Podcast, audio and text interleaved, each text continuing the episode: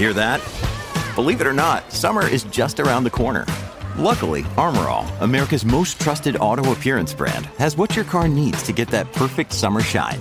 Plus, now through May 31st, we'll give you $5 for every 20 you spend on Armorall products.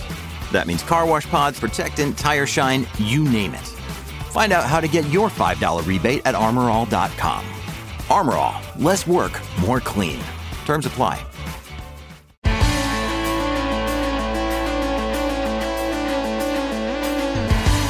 Pod Next.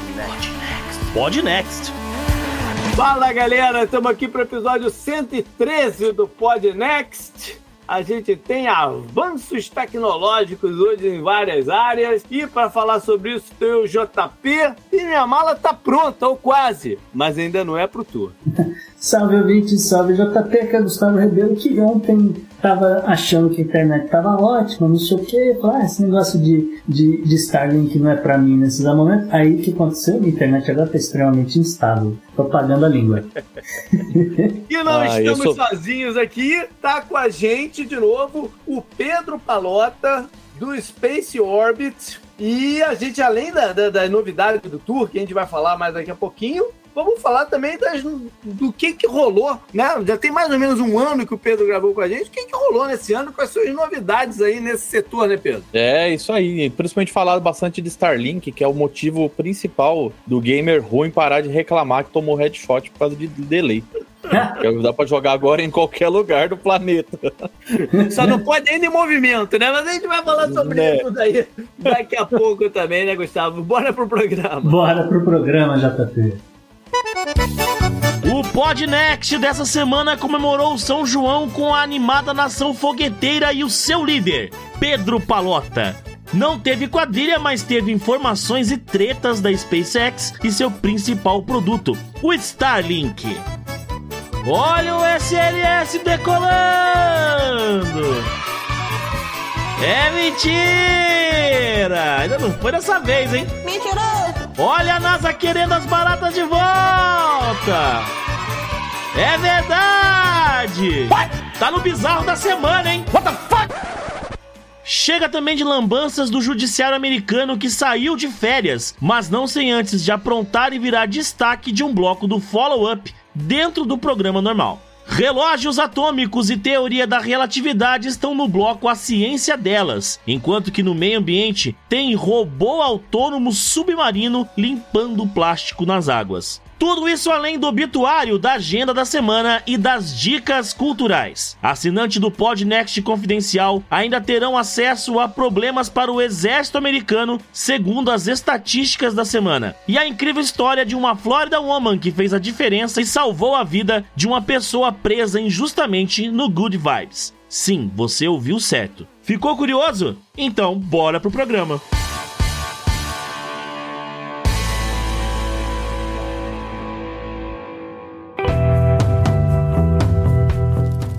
Assunto quente da semana.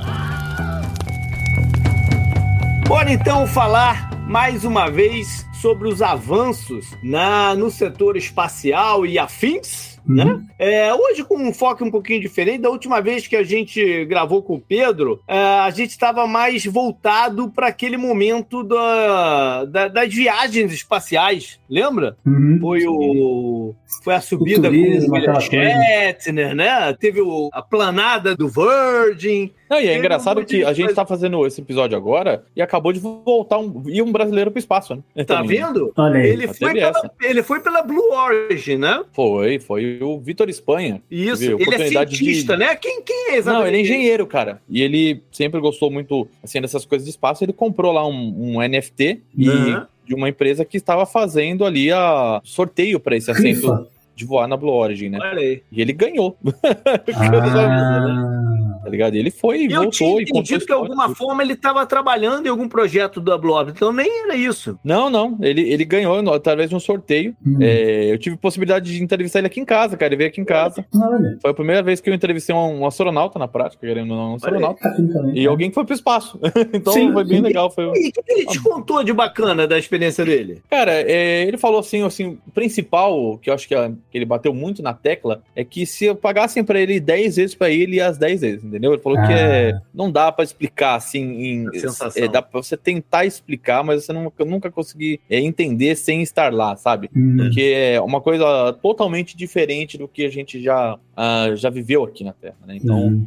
Ele fala que é lindo, que é maravilhoso, que você. A sensação da Força G é muito estranha no começo, mas ao mesmo tempo é fascinante. Então, hum. é uma experiência que, é, se você eu, tem muito dinheiro, a, faça. É, eu acho que a experiência visual é que deve ser algo assim inacreditável. Acima de qualquer coisa, a experiência visual. Uhum. Né? É, tá ele falou, cara, que, o que ele falou que é engraçado é que o, Uh, você olha a atmosfera super fininha, né? Porque a, uhum. a Terra tem 6 mil quilômetros de raio ali, né? Vamos arredondar assim. Uh, e a atmosfera tem 500 quilômetros. Uhum. Tá ligado? E a atmosfera que a gente vê mesmo, assim, que a gente respira, não é mais do que 15 quilômetros. 15 uhum. quilômetros já, já não, respira mais. 8 quilômetros já é muito, já, né? Que é ali uhum. no topo do Everest. Então, se você olha, compara a, a Terra com, a, com a, a, a, atmosfera visível que a gente vê, não a atmosfera toda, assim, que é até 500 quilômetros, é, você vai falar, cara, vai acabar o ar, tá ligado? Pode crer, a gente não bota na ordem de grandeza, né? Da, não, da, então. Das coisas. Você vê, o, quando, quando o time de futebol joga lá em La Paz ou na Cidade da México, que é 2 mil metros, 2.500, algumas, né? Os caras uhum. botam a língua para fora e dizem que é uma sensação maluca, imagina, né? Ah, os caras têm que ficar com um balão de oxigênio lá, o, né? de oxigênio, tá ligado? Fazer adaptação. É. Uhum. Entendeu? É, e de, é e de reentrada, ele falou alguma coisa, não? Ah, ele falou que pega 5G é, na né? volta. E não é o sinal de celular, é, tá? Não, é, é 5 gravidades. Deve ser uma pressão maluca, né? Não, a galera, ah, assim, que, que eu conheço, que é, de militar, a galera que não exatamente assim, hoje está na NASA trabalhando, etc. Mas a galera que foi nesses simuladores que tem vários parques por aí, tal, não sei o que, os caras falam, ah, dois, esses 2,5 G que chega aqui, tal, não sei o que, isso aqui não é nada, cara. Isso aqui, quando começa a ficar ruim, de repente acaba, não sei o que, isso aqui não é nada. O 5G numa reentrada dessa, não sei o que, aí realmente o bicho pega. É, porque dura muito tempo, né? A Força G é, nunca é uma questão de intensidade para valer. É a duração e, e intensidade. Uhum. Então, se você pegar, por exemplo, o Luciano Burti, acho que ele é o recordista de Força G de batida no, na Fórmula 1. Ah, acho que ele bateu, sim. deu 110 G na porrada que ele deu. É tipo muito. Colisão, eu, você falou? É, é. Caraca. Só que, assim, o, o tempo é muito pequeno, né? Muito uhum. curto. Então, é, não dá tempo, tipo, de você causar um estrago extremamente grande. Ele deve ter, se não me engano, teve uma concussão e tal, mas se recuperou. Agora, pensa o, o, o cara que voa numa missão dessas, no segundo estágio, quando já tá na parte ali, tá começando a entrar em órbita, que o cara vai pegar é, 5G, 4, 5G durante 8 minutos, cara. É, a tá galera do, da Air Force fala isso mesmo, cara. Você pega aí 5 minutos de um, 5G, um 4G, é outra parada, cara. É, não tem é, nada a parada, a ver, A parada da concussão é que você tá imobilizado, ali você tá imobilizado, né? Então, Sim. a chance da concussão, o problema da concussão é o saculejar. Isso, isso. É, é o caso da, da batida de um Fórmula 1 é assim. É, né? é, é, o saculejar, é, é, o da NFL, o cara que tomou uma pancada não necessariamente é. na cabeça, mas é, que o pescoço mexe muito brusco, o cara tem a concussão, uhum. entendeu? É, então, é o saculejar e... da, da, da, coisa, né? Uma vez um cara que é piloto mesmo de caça, que acompanha o canal, uma vez eu falei que eu tenho opinião isso é uma opinião minha, de que por mais que astronautas e pilotos sofram muito, acho que o cara que mais sofre é um piloto de Fórmula 1. Uhum. Piloto de Fórmula 1, Faz ele sentido. tá 70 voltas, são 300 quilômetros de um lado pro outro, você saindo de 2G positivo para 4G negativo, entendeu? Uhum. E, ou seja, a amplitude é muito grande e durante muito tempo. Eu, e eu acho até que pior ainda é o desses caras de NASCAR, que é que é meio que, é que, é constante, constante né? né? É, mas o G é, é menor ali no NASCAR. É menor? É, é, menos é, velocidade. O que, o que eu, eu, vi de piloto falando é sobre a Indy, que a Indy uhum. é pior que a NASCAR nesse ponto. É, que a Indy sim. você pega. Aí você. O cara tem que ter um preparo diferente. Só que você pega os, os caras que são pilotos da Indy, bota eles pra pilotar na Fórmula 1, os caras falam, tipo, cara, como é que um ser humano aguenta isso? Uhum. Tá ligado? Tipo, o Emerson Fittipaldi uma vez foi pegar um carro mais novo para andar, assim, muitos anos depois, ele falou que, cara, ele quase não sabe conseguir sair do carro. E tanto ignorante. Agora, pensa um cara que tem que fazer todo o treinamento é, de astronauta, tudo, e ainda tem que pensar na missão, ficar alerta e ficar lá com 5G na orelha dele lá durante vários minutos, com literalmente, né, praticamente com o cu na mão ali, porque pode acontecer algum problema também, ainda tem essa, né? É. Por falar em problema, só lembrar a galera que vai sair, acho que esse ano ainda, o, a segunda temporada de Avenue 5. Ele tá falando de, de viagem espacial aí, cara. Quem não. Eu já dei essa dica cultural em algum lugar aí. Eu, eu tenho a minha dica cultural já, que é uma série chamada For All Mankind. Ah, Saiu a terceira temporada agora. É uma série, assim... É da Apple TV Espetacular. Daí, né? Isso. Hã? É, você é na Apple TV, não é? Isso. É, ela não é boa, ela é espetacular. Assim... Não, Avenue é... Five é comédia de, de, de descarada, ah, né? É, é, é, é, mas é muito engraçado. E vai ser a segunda temporada. É um cruzeiro pelo espaço em que literalmente dá muita merda, né? É, mas assim, antes da gente mudar de assunto, eu precisava perguntar, Pedro, esse, esse astronauta brasileiro novo aí, você sabe se ele tem pretensões políticas ou não? Por enquanto, não. Por enquanto, a ideia dele é alçar voos apenas do ponto de vista retórico. Ah, então tá bom. Assim que é bom. Acho que não, cada um é. no, seu, no seu lugar. É. Vamos falar, já que a gente falou de Blue Origin, vamos passar então para a SpaceX. O que é que eles têm feito de novo aí, especialmente na parte de lançamentos, Pedro? Cara, é, é aí que vem um ponto, né? A SpaceX hoje, ela, eu, isso é uma coisa que eu falo há muito tempo e, e, cada dia se comprova mais, que a SpaceX ela tá de 5 a 10 anos na frente de qualquer outra empresa uhum. ou agência espacial do mundo. Você vê como é, é, é, é muito absurdo, porque eles chegaram a um ponto de desenvolvimento de que eles basicamente estão há sete anos pousando foguetes e ninguém nunca pousou igual eles pousam. Uhum. É, e hoje eles constroem o maior foguete de todos os tempos, que é o Starship, que tem a maior capacidade de carga, é o único foguete 100% reutilizável da história. Uhum. Ele tem o maior volume de carga num mesmo foguete, é um foguete mais pesado, foguete com o maior, maior empuxo, tudo. É tipo, pensa um foguete roubado, tá ligado? Uhum. É isso, é, esse é o Starship, tá ligado? Está sendo fabricado hoje no Texas e também começou agora a preparação para isso acontecer ali também no, no Cabo Canaveral. Então eles já estão montando uma fábrica de foguete ali, além das outras instalações que a empresa já tem em todos os Estados Unidos, para poder fazer as missões lunares. Ou seja, na, a SpaceX ela vai. Da parte da Artemis. Parte, isso, fundamental, fundamental mesmo. Ela é o, o Starship é o veículo que vai elevar os seres humanos da órbita da Lua para a superfície lunar. E quando é que a gente vai ver a primeira Starship subindo? Já tem Cara, previsão? Starship, ele já fez uns testes, ele fez SN8, SN9, o 10, o 11 e o 15. Foram cinco mais dois, acho que uns sete testes ali, basicamente, né? Testes não testes orbitais, são testes uhum. de voo apenas, uhum. uh, dentro da atmosfera terrestre e tal. Uh, foram bem sucedidos em vários pontos. O último, que foi o SN15, ele subiu 10 km e pousou de novo. É numa manobra que a gente chama ali de um, um voo de barriga. Ele, uhum. ele, volta de barriga, rotaciona e pousa de pé. É, é tipo muito roubado, assim, sabe? É, parece mentira. Até pra gente que acompanha parece mentira, sabe? é, de tão impressionante que é. Porque aqui o, o, Starship, ele, o conjunto Starship Super Heavy, que são duas partes, ele tem 120 metros de altura. É. Caramba. É e o, só o Starship, que é a espaçonave, que é a parte de cima, tem 50 metros de altura, que é o tamanho de uma parte do, do Falcon 9. Ah, e esse negócio voou 12, 10 quilômetros e pousou de novo, tá ligado? De 50 metros de altura. É de pé. Uhum. E ele tem 9 metros de diâmetro, tá? Ele não é pequeno. Ele é, é muito grande. Tá é muito grande, cara. É muito, muito então, é, eles têm a pretensão de fazer um voo orbital, ou seja, um voo que vai para a órbita da Terra efetivamente, agora no verão americano, entre julho e setembro. O, o Elon fala agora julho, mas eu acho muito difícil, mas o Elon fala para atacar fogo mesmo. Uhum. Né? E aí, esse veículo saindo, cara, a gente vai ter um salto tecnológico espacial sem precedentes na história da humanidade. Uhum. Eu falo isso com toda a propriedade de todo o conhecimento que eu tenho ah, na área, do tempo que eu estudo isso. A gente vai sair basicamente de uma carroça para um trem, Uau. entendeu? Caraca. Em capacidade de carga, basicamente isso. Uau. Tá ligado? É, então, a, a fator reusabilidade, preço, volume de carga. Você tem uma ideia? Pensa em estação espacial. Toda vez que você vê uma imagem de estação espacial, você vê um cilindro, né? Uhum. Cara, dentro de um cilindro e tudo mais. Por que, que ele, a estação espacial ela tem esse formato? Porque eles acharam legal? Não, porque é o que cabia nos ônibus espaciais, tá ligado? Uhum.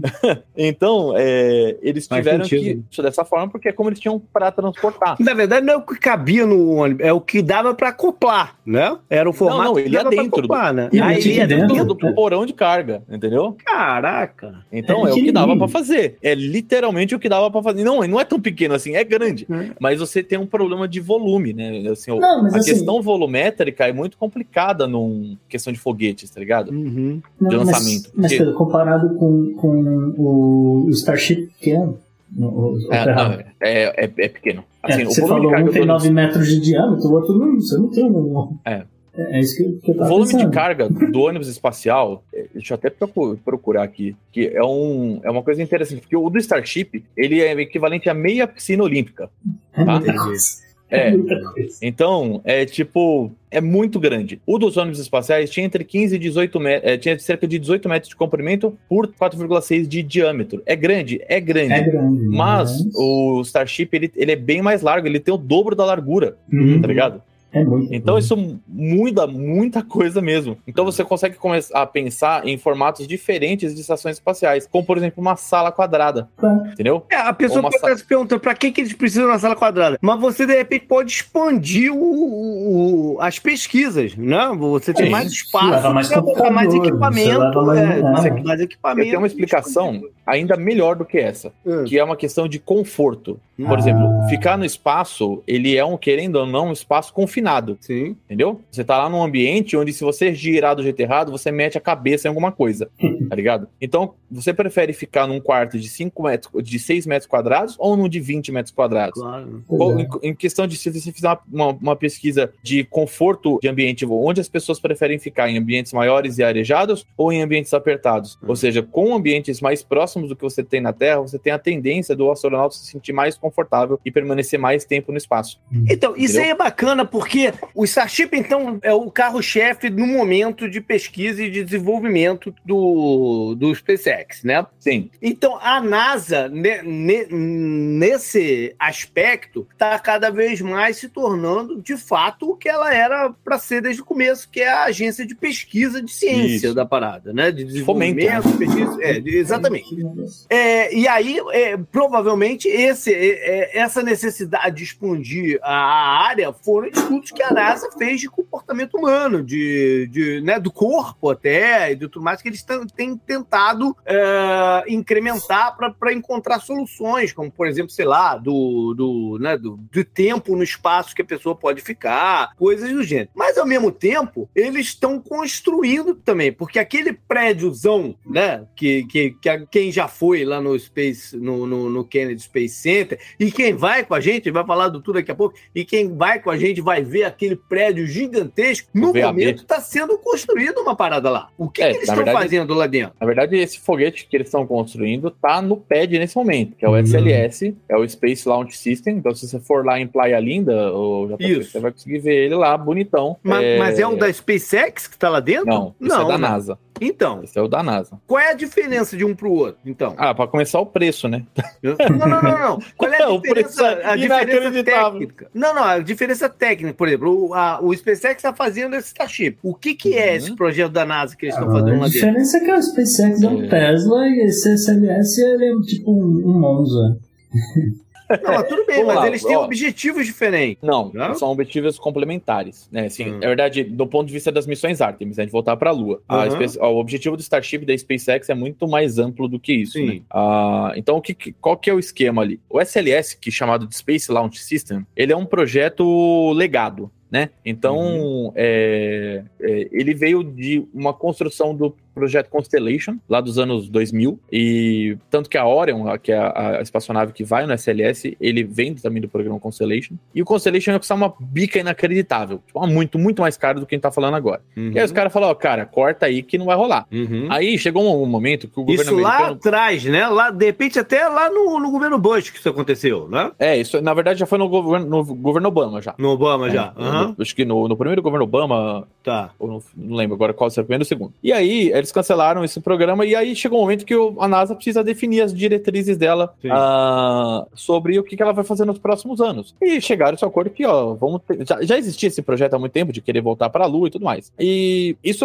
deu um impulso maior, é, principalmente durante o governo Trump, né? Então, uhum. a, é, a, NASA basicamente falou: ó, temos um projeto aqui que vai ser bom, bonito, barato. Calma lá que eu vou explicar essa parte. É para fazer um foguete é, reutilizável, é, não, desculpa, é, com tecnologia legada, né? Que, de coisas que já existem e que a gente vai conseguir ter, ter é, capacidade de carga e tudo mais para voltar para a Lua. Tá bom. E aí, aí que começa. Essa era a parte boa. É. Agora começa só a trecheira, né? Porque uh, o SLS ele é um recalchutado dos ônibus espaciais. Uhum. Se você pegar o SLS e olhar ele, você vai ver que ele lembra muita coisa um ônibus espacial.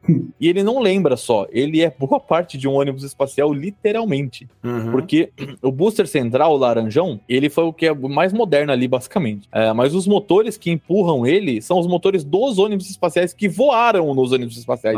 Não são motores equivalentes ou é, da mesma série, não. São motores que foram retirados de ônibus espaciais e colocados ali, entendeu? E eles retificaram esses motores para poder voltar a operar. Então, só piora. Os boosters laterais, que são aqueles que, de combustível sólido que empurram ele, tem partes dos ônibus espaciais. Tem parte ali, cara, JP e Gustavo, hum. que sem brincadeira, voou em 1989, cara. Os caras pegaram essa parada toda e fizeram esse Megazord aí bizarro que é o SLS. Juntaram um pedaço do programa Constellation, que é a Orion, com um pedaço dos ônibus espaciais, esticaram o booster central, pegaram um pedaço de um módulo lá da Agência Espacial Europeia, que já pegou o negócio que era da época que a União Europeia mandava carga para a estação espacial, e fizeram esse Megazord bizonho aí. E só que aí, o objetivo dele era ser rápido e barato. Só que uhum. cada lançamento dele, isso tá em documentos da NASA, tá? Isso não é a minha opinião. Isso é documento que tá lá. Existe documento que o inspetor-geral da NASA é o cara que pega esses documentos e esfrega na cara da NASA. Eles estão fazendo burrada, tá ligado? Uhum. Que ele vai custar 4,1 bilhões de dólares por lançamento.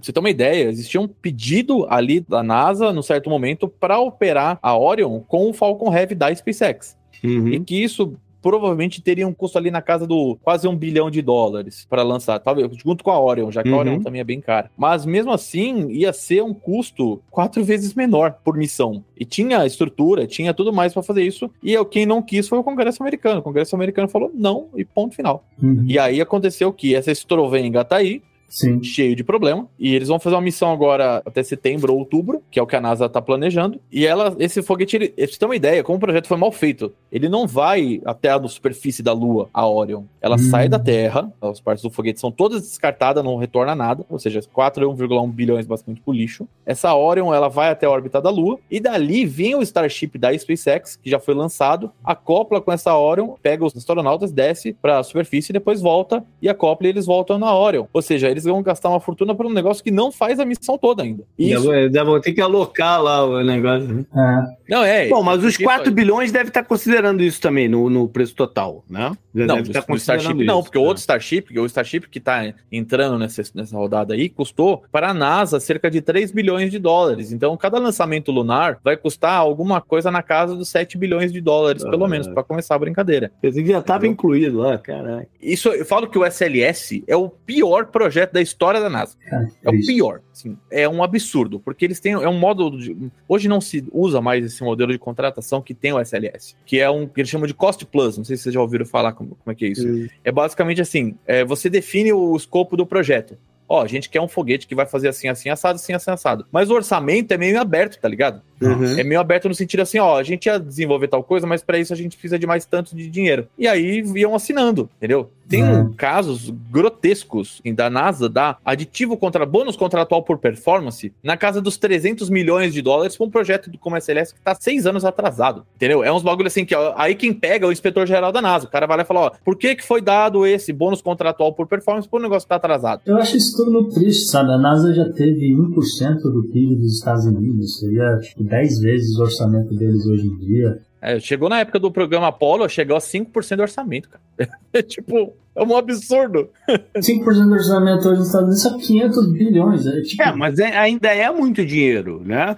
E ah, provavelmente. Não, não, é, não é, JP. Não é. Sabe quanto que é o, orçamento do Departamento de Defesa, cara? É tipo não, não, 800 não trilhões compara. de dólares. É, 800 bilhões de dólares. Eu digo, nominalmente ainda é muito dinheiro. Quando a gente fala que um lançamento vai custar 4 bilhões, é dinheiro pra caramba. Tudo bem que assim, tem muito dinheiro do, do Departamento de Defesa em espaço também. Aí também a gente é. tem que falar isso aí, porque eles investem em muita coisa também. Mas a, o orçamento da NASA, que é o civil para valer mesmo, é muito uhum. baixo. É que se você olhar, se você olhar o que Elon Musk tá gastando no Twitter, já tá dava pra pagar dois orçamentos da NASA. É tipo, é triste. É triste se você olhar. Não, não, mas não é esse o pensamento que eu acredito. Sabe por quê? A NASA tem um orçamento hoje de 25 bilhões de dólares. Esse orçamento que eles todo ano vão lá chorar lá um, um momento uhum. no Senado. Que eles têm a comissão espacial lá, então os caras lá, que é tudo pago por lobista da, da, da indústria tra tradicional, tá ligado? Uhum. Os caras vão de, de mesa em mesa lá para fazer lobby de empresa como a Boeing, a Northrop Grumman, a Lockheed uhum. Martin, são todas do ramo militar e civil, né? Mas no caso uhum. militar e espacial. E esses caras têm muito dinheiro, mas tem muito dinheiro. Bem, o cara tem que estar tá recebendo 4 bilhões de dólares por um lançamento entre essas três empresas ali quatro, se considerar uma que é uma joint venture entre a Boeing e a Lockheed Martin, olha só. Uhum. Os caras têm dinheiro até não poder mais para fazer lobby. Você pega o custo do projeto Starship, que é o da SpaceX, é, o Elon estima entre 5 e 10 bilhões de dólares, tá ligado? Ou seja, cada lançamento da SLS custa quase um projeto Starship inteiro. E aí eu é. falo que a SpaceX teve o maior cashback da história, né? Porque ah, eles iam desenvolver esse projeto de Starship independente de qualquer porra. Sim. Pô, a gente vai desenvolver e se dane. Aí a NASA abriu a concorrência para fazer o pouso lunar, que é o HLS, o Human Landing System. E aí a SpaceX mandou uma proposta lá, que acho que foi alguma coisa na casa dos 6 bilhões. Só que como ela foi a melhor qualificada na licitação, a NASA chegou para ela e falou assim: ó, oh, o SpaceX, eu não tenho essa grana para pagar, meu orçamento é tanto. A SpaceX foi lá e bateu o orçamento da NASA. Tipo, pô, uhum. não, a gente faz por cima do orçamento. Ou seja, os caras iam gastar aquele dinheiro de qualquer jeito. E aí eles voltou 3 bilhões de dólares pro caixa da SpaceX. Mano, isso é uma jogada de gênio. o, o cara ia gastar de qualquer jeito, ele entrou num projeto que ele sabia que tinha condição de ganhar, ganhou e faturou 3 bilhões de dólares que eles iam gastar do bolso deles. Hum. Entendeu? O Artemis, então, está programado para o kickoff dele quando? Aí tem uma questão que existem missões acessórias da Artemis e missões principais, que são as missões Sim. tripuladas ou com caráter Isso. tripulado. As missões Artemis mesmo começaram hoje. Aí. com uma missão que foi enviada para a Lua com a Rocket Lab, que é uma outra empresa americana que lançou um, tipo um GPS lunar ali, vamos uhum. dizer assim. Que foi a primeira missão ali dentro realmente do escopo das missões Artemis. Tem uma porrada de missão de carga, Sim. de uhum. que, que lá. Mas as missões principais são essas com SLS e futuramente futuramente Starship, que aí são as missões Artemis 1, 2 e 3. A 3 é uhum. é que vai pousar na Lua, a 2 é que eles vão dar uma voltinha na Lua tripulada, e a missão Artemis 1 é que eles vão dar uma volta não tripulada na Lua. Essa uhum. Artemis 1 deve acontecer até setembro e outubro, se ah, se mantiver então, as coisas como estão. Estamos chegando lá, então. É, chegando vai acontecer? Lá. Vai. Uhum. O problema é quando e a que custo, mas é... Depois, que eu costumo falar que depois que acendeu o pavio ali do I, eu, eu quero ver foguete subir, não interessa quanto custou, tá ligado? a minha reclamação vai até o momento que lança, depois que se dane. lança aí que eu quero ver, entendeu?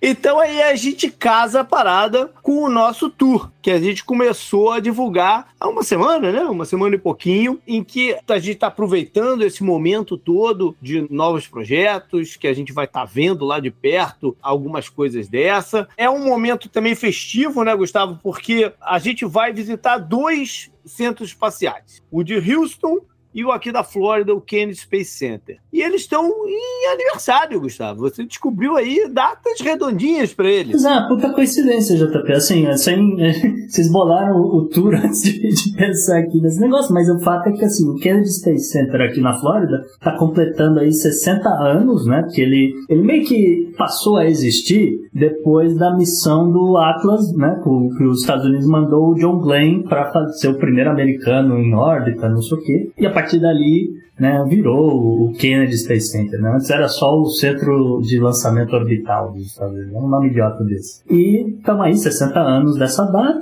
e, e Houston também está com um número redondinho, já JP, porque o, Houston Space Center está comemorando 30 anos em 2022, ele que agora faz parte da rede do Smithsonian. Não, sabe, não sei se você sabia disso. Nossa, eu não, eu não sabia disso. Vou ser é, bem sincero, eu não sabia. É, porque lá no, no em Houston, para quem for no tour, né, vocês obviamente, vão, vão poder ver, por exemplo, os Saturn V, original. Uhum. Né? O Saturn V pertence ao Smithsonian hoje em dia. Ele está sendo cedido para o Houston Space Center, assim, uma coisa meio temporária. Então vai saber quando é que né, se vai estar tá lá ainda. O, o Kennedy Space Center ele é considerado um parque nacional. Isso. É, é, pra você ter uma ideia, o Smithsonian ele tem o Air and Space Museum lá em uhum. Virgínia e, e DC, né? E eles têm eles têm um caso muito interessante de eles tinham um ônibus espacial que era o Enterprise Enterprise. E aí eles resolveram que eles queriam outro ônibus espacial que tinha ido para o espaço, que o Enterprise não foi para o espaço. Aí eles trocaram o Enterprise pelo Discovery.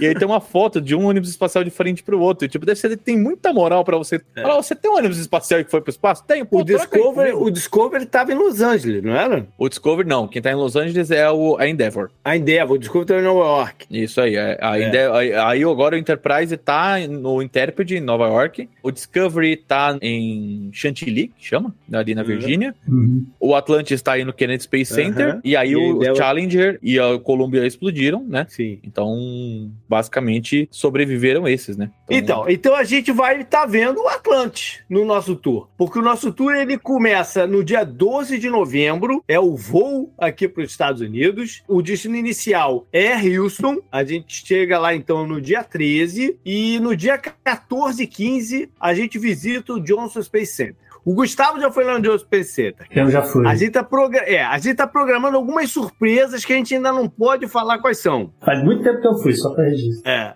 Pode ter mudado muita coisa. Mas você já foi nos dois, né? Já fui nos dois. É. Já foi nos dois. E tem coisas diferentes para ver nos dois. Por isso que a gente tá, tá, tá fazendo. E, e com imersão. Duas visitas, temos coisas programadas com imersão. Aí no dia 16 de novembro, a gente voa do Texas para Flórida. A gente vem aqui. De avião, Orlando. não de foguete. É, de avião. A gente ainda não vai usar de foguete do, do, do Cara, aí ia ser um tour ah, muito ia ser porra louca, cara. A gente ia ser cobaia desses Pô, foguetes. Pousando a vertical no cabo canaveral, cara.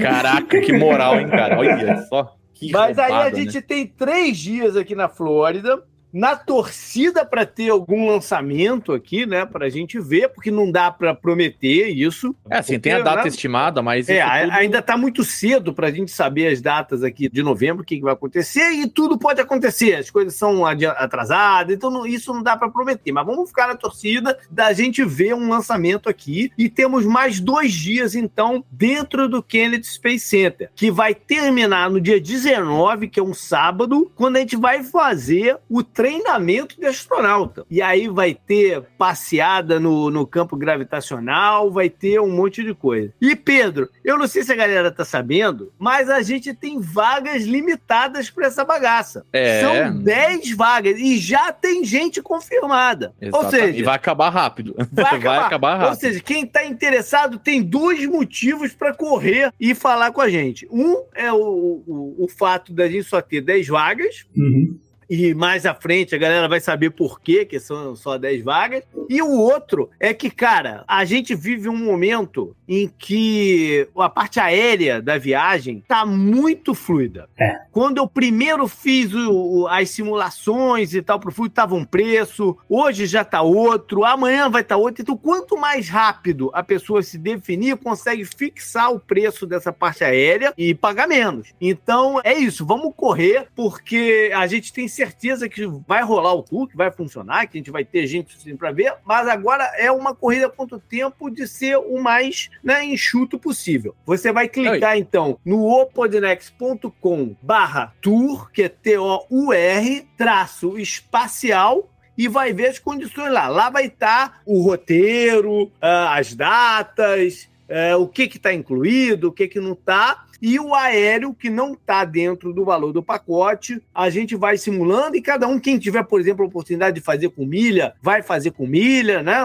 É, é à vontade, a gente só vai estar tá monitorando para estar tá dentro dos parâmetros de dias e horários e tal, coisas assim. Hum. Entre em contato comigo por e-mail, o e-mail vai estar tá lá, no, o link vai estar tá lá, é o jp.10jardas.com, concentrei no e-mail do 10 jardas, fica mais fácil de eu estar tá monitorando toda hora, e aí a gente vê as formas forma de pagamento. Tenho opções de parcelamento sem juros, eu explico como é que funciona, ou no cartão de crédito, que aí envolve uns jurozinhos e tal, mas a gente faz as simulações lá. Então, entre ah, contato... Isso aí é bom, bom falar sobre o parcelamento, porque isso toda viagem o pessoal sempre espera que dê para parcelar, né? É. Então, se a gente conseguir mostrar para as pessoas, porque assim, é uma experiência muito bacana, não tem nada parecido com isso no Brasil. Isso é uma coisa muito legal que eu e o JP discutimos e foi engraçado porque a gente, na mesma semana, né, JP? É, é, é. falou, pô, cara, vamos fazer aquilo lá mesmo? A e gente tinha aventado isso naquele é. programa que você fez do ano passado, né? Lembra? Exatamente. Que a gente tinha brincado, mas a gente ainda estava no meio da pandemia, não era momento ainda de, de, é. de, pensar nisso, né? E aí foi, foi exatamente isso. Falou, na mesma semana você me mandou uma mensagem, eu falei, caraca, eu estava aqui montando a parada e ia, ia, ia, te mandar uma mensagem amanhã falando sobre esse negócio, e a gente correu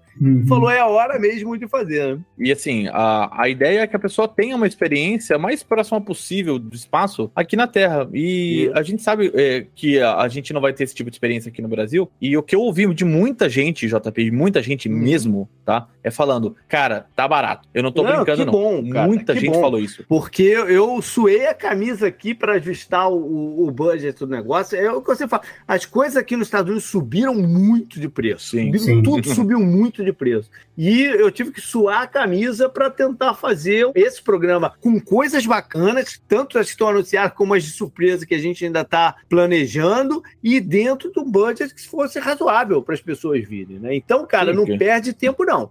Entre em contato aqui com a gente. Só para registro, né, JP, não sei se vocês sabem, mas assim, a atração turística número um de Houston é justamente o Houston Space Center. É o lugar mais visitado da cidade, etc. Então, realmente vocês vão encontrar um, um, uma coisa assim que é, é, espetacular. Tudo lá é muito bom, até assim, comida, esse tipo de coisa, tudo espetacular, muito, muito bom. E lá tem dos espacial também, tá? Só para registro. O, o, lá tem uma réplica do Independence, ah, tá. Que tá Isso. em cima do, do Shutter Carrier, tá em cima de um 747 modificado, bicho. Então é um troço gigantesco que você consegue chegar pertinho, tá? Só pra isso. É.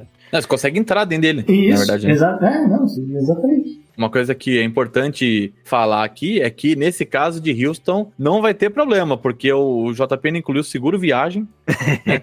e ainda assistência 24 horas. Então, no caso desse, não vai ter problema. É, é, não, não vai ter, não vai ter aquela frase típica, né? Então, isso é muito legal, porque muitas vezes o JP as pessoas têm dúvida do que, que precisa para fazer esse tipo de viagem, e ali uhum. você já incluiu o máximo que era possível incluir, sem contar as partes ali documentais que aí infelizmente vai de é. cada um.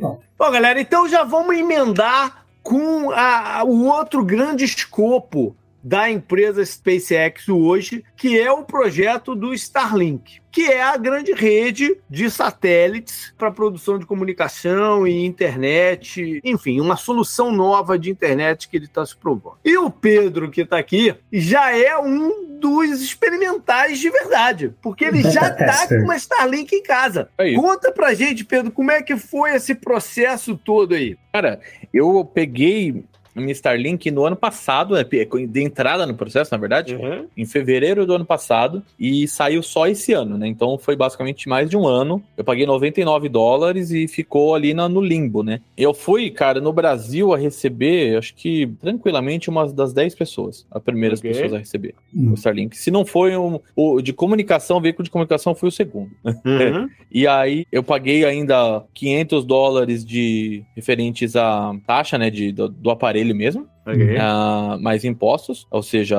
a brincadeira toda aí saiu, cara, uns 6 mil pancadas. Eita. Reais. É, cara, cara, é, reais. E aí, assim, o serviço ele é muito bom para o que ele se propõe, que é uma internet por satélite, ele é extremamente confiável, ele, ele para de funcionar muito, muito pouco, assim, em questão de alguns segundos, é umas duas, três vezes por dia e tem tempo? diminuído. Não, é alguma coisa de disponibilidade de satélite, porque com Entendi. chuva ele funcionou normal, tempo fechado funcionou normal, entendeu? Tipo Mas de, como é que de... é o equipamento? O que que mandaram para tua casa? Eles mandaram uma antena, cara. Uma antena de 60 centímetros. Tipo essas de, TV por satélite, aquele Mais ou menos nessa pegada.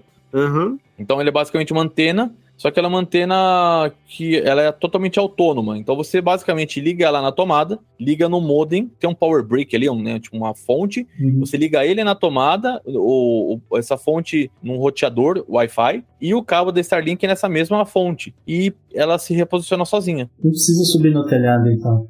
Não, você só põe ela lá põe no lugar aberto, não precisa nem subir no telhado, você põe no lugar Isso aberto. que eu não tinha certeza, eu fiquei na dúvida, né? É legal. Entendeu? Então, o único papel que vem no, no Starship é um manual ali que fala de, tipo, basicamente essa parte de regulatório, né? Uhum. E uma folha basicamente super simples explicando visualmente as coisas. Nem escrito tem. É ridiculamente fácil. É cabo cinza na parte cinza, cabo branco na parte branca e, e é isso, tá ligado? Ela é uma antena, chama multi-array, ou seja, ela tem vários receptores e ela vai pegando e vai achando qual é o melhor lugar para ela trabalhar, entendeu? Entendeu? Caraca, então, é eu tô falando ela... isso porque aqui em casa eu tenho uma antena da DirecTV. Uhum. E o cara, para instalar, o cara teve que ficar ali, caçando é. um, um tempão, caçando o negócio, testa daqui, É porque ó, esse tipo de satélite uh, de TV por assinatura, ele tá num tipo de órbita chamada ou é geoestacionária ou é a geossíncrona. Uhum. Ele tá tipo 36 mil quilômetros de altitude e ele tá numa posição específica. Então uhum. ele precisa acertar a área que aquele satélite tá. E você tem que calibrar, isso dá um trabalho caramba. Agora, no caso do Starlink, ele tá muito mais baixo. Para começar que o geoestacionário tá a 36 mil quilômetros de altitude. Starlink tá a 400 quilômetros. Vai 550. E ele é móvel, né? São, são 4.800 satélites que, obviamente, estão lá se movendo, tá? Não sei o que, ele não é tão estacionário assim. Não, não, ele tem uma, ele tem um que chama de plano orbital. Plano orbital. Então desculpa, ele tem um, é. uma inclinação ali que é, esses satélites ficam percorrendo ali a Terra é, num determinado tempo, né? Isso. E hoje tem mais de 2 mil e poucos satélites ali, acho que lançados de 2.500. Agora, uhum. operacionais tem um pouco menos, porque tem uns que já foi pro vinagre. Aí a questão é que você não tem trabalho nenhum. Você, uhum. recebe, você pode pegar e fazer uma coisa bizarra, que você vai no meio do mar, você pega o teu Starlink ali, liga ele numa tomada de um barco, e, e, ele vai achar a internet, tá ligado? É, é isso, isso, é muito louco. Tem, tem realmente o, o. Eles chamam de Starlink RV, né, JP? Então, sei lá, a pessoa. Tem, tem muita gente fazendo isso, né? A galera que adotou home office pro resto da vida né, tem comprado RVs e tem saído aí dirigindo pelos Estados Unidos inteiro e de vez em quando para no lugar. Aí o cara para, ele precisa né, de internet para trabalhar. O que, que ele faz? Ele pega o Starlink, bota ali no sei o que, pá, funciona, ele trabalha ali de boa de dentro de um RV. Ou seja, ele não precisa ser fixo, ele não precisa estar na tua coordenada lá tal. Ele serve em qualquer lugar que você. Qualquer lugar mesmo que você ligar. É,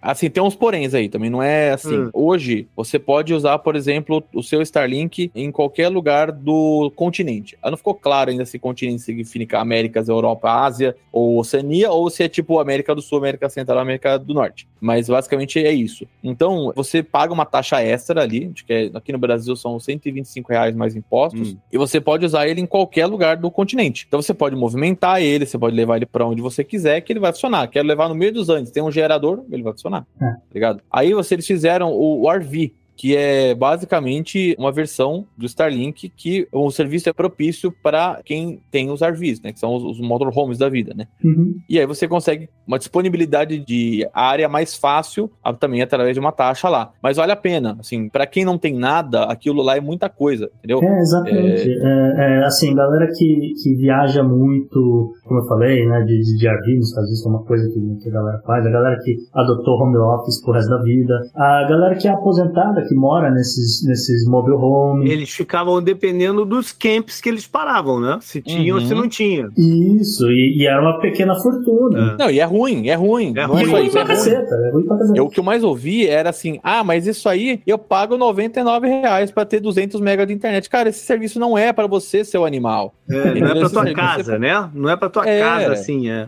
Esse serviço é pra quem não tem nada, entendeu? Não dá é. pra comparar. Eu, não, tenho, não. eu tenho Starlink aqui, mas eu, eu assinei ela durante dois meses e cancelei. É, tem, uhum. o, tem o, equipamento todo aqui, tudo, mas eu cancelei. Por quê? Porque eu pago. É, o, o Starlink não é para quem tá em cidade, por mais que funcione. Uhum.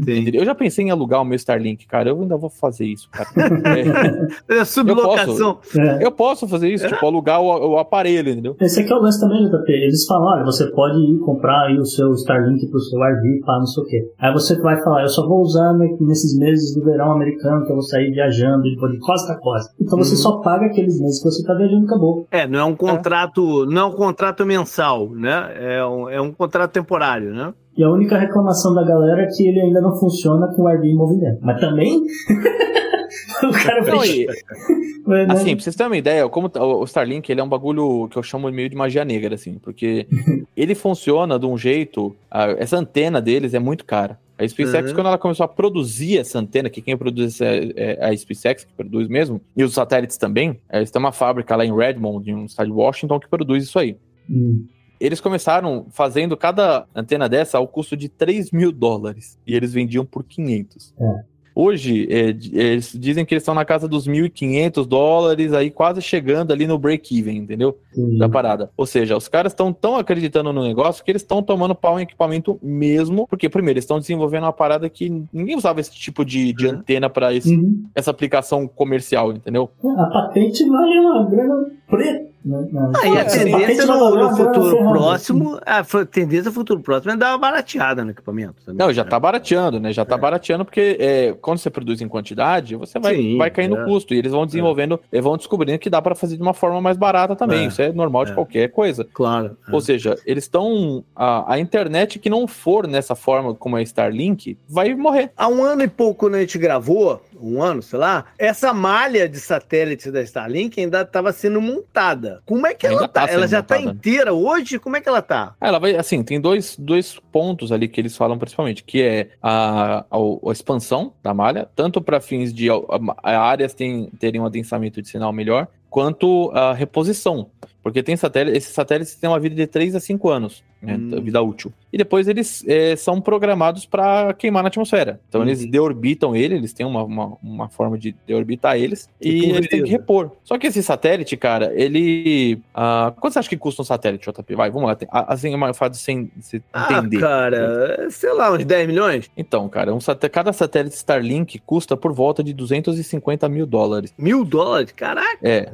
E a, e a SpaceX já fez, cara, tranquilamente uns 3 mil desses, se não mais, é. nessa altura do campeonato. Pedro, a informação que eu tinha é que eles estão com 4.800 ativos. Tá errado aqui, era Não, não, não tá. Uh, ainda não tá nesse nível. E aí a. Ou seja, os caras transformaram uma fabricação de satélites em uma parada corriqueira, tá ligado? Mas, então, mas, mas, mas, você falou uma coisa, com uma quantidade grande, quando ele perde a utilização, você fala que ele deorbita, ele, eles o quê? Eles pulverizam ele na. na não, na, ele é feito para queimar 95% na, durante a reentrada. Ah, que vai sobrar. Pra não virar lixo espacial também, né? Exatamente. Não imagina a quantidade de lixo espacial que tu ia ter aí com essa quantidade de satélites sendo, sendo colocado de lado, né? Não, e eles já fizeram pensando nisso mesmo, pra é. não ter problema, entendeu? É, que assim, quando o Pedro estava aqui da última vez, ele, ele falou, né? A, a SpaceX tem autorização para lançar até 30 mil satélites dessa geração, né?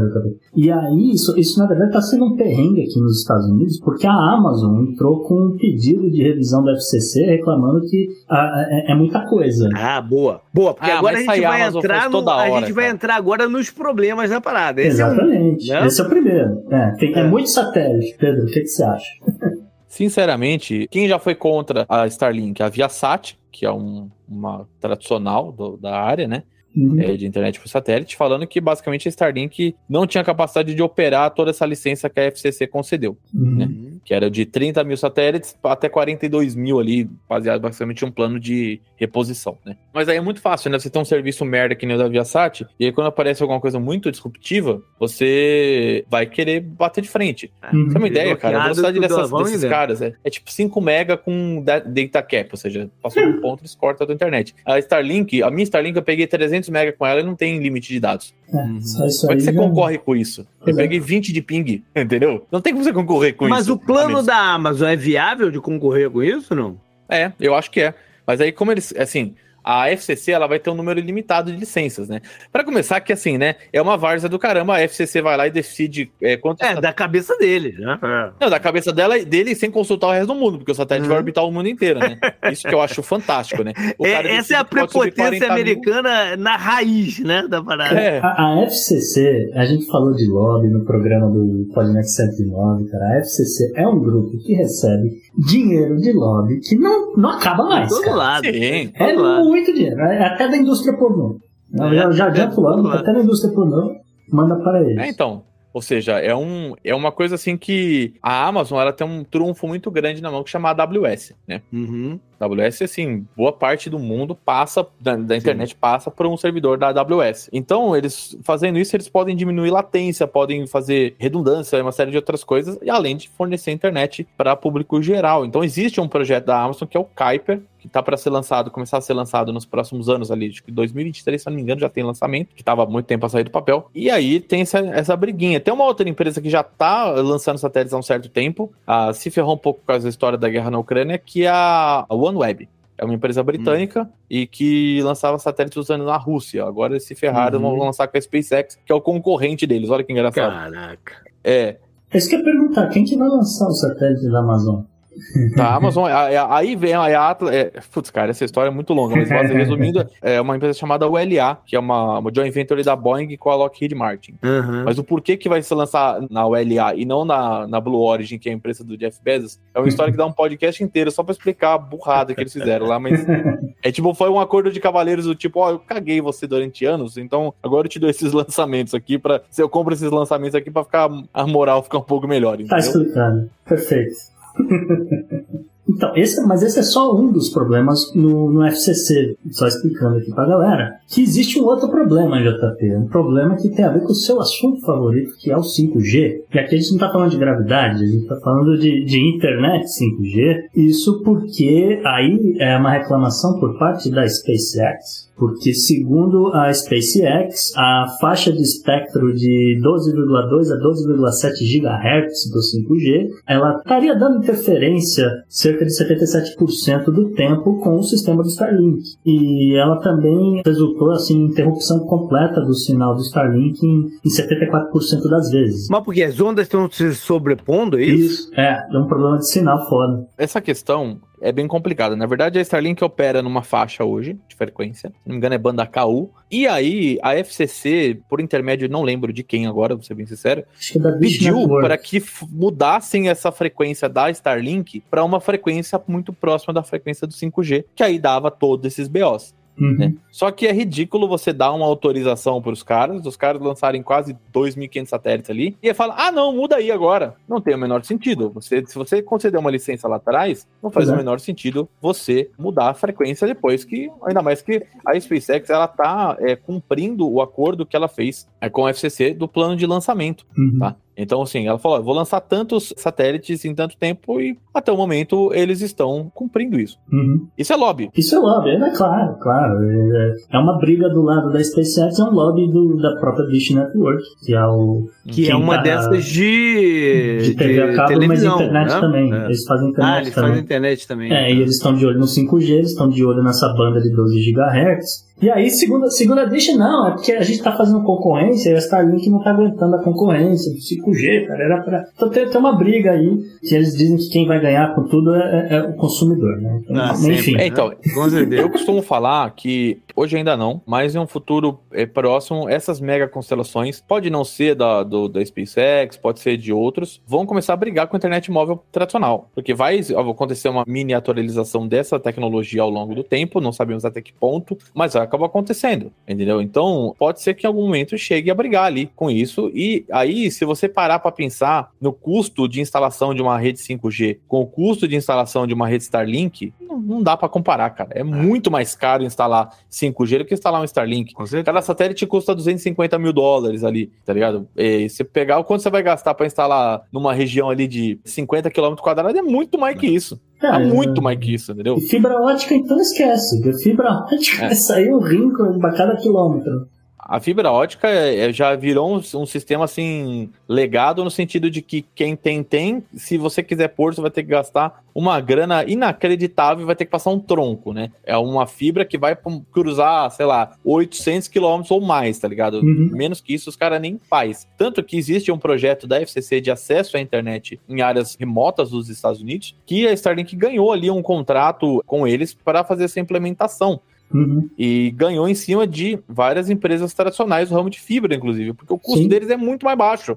É, não, é, é, ridículo. Comparado é ridículo. Aí agora a gente tem também um problema geopolítico rolando envolvendo a Starlink e envolve a China. O que, que a China tá batendo o pé aí, Gustavo? Pois é, JP, não seria o Podnext se não tivesse um probleminha geopolítico, né, brother? Olha só, é um paper tá? publicação séria do Instituto de Rastreamento e Tecnologia de Telecomunicações de Pequim, viu, Pedro? O cara é um pesquisador, né, muito ligado na área militar, e ele faz toda uma análise com relação à rede Starlink, né, o que, que ela pode fazer ou deixar de fazer pelos Estados Unidos, etc. E cara, no, no paper, né, os autores do paper, sugeriram que os militares chineses encontrassem alguma forma de rastrear, monitorar e talvez até hackear o sistema dos caras. Monitorar é fácil, isso é, isso é fácil, tem gente que faz no Twitter, cara.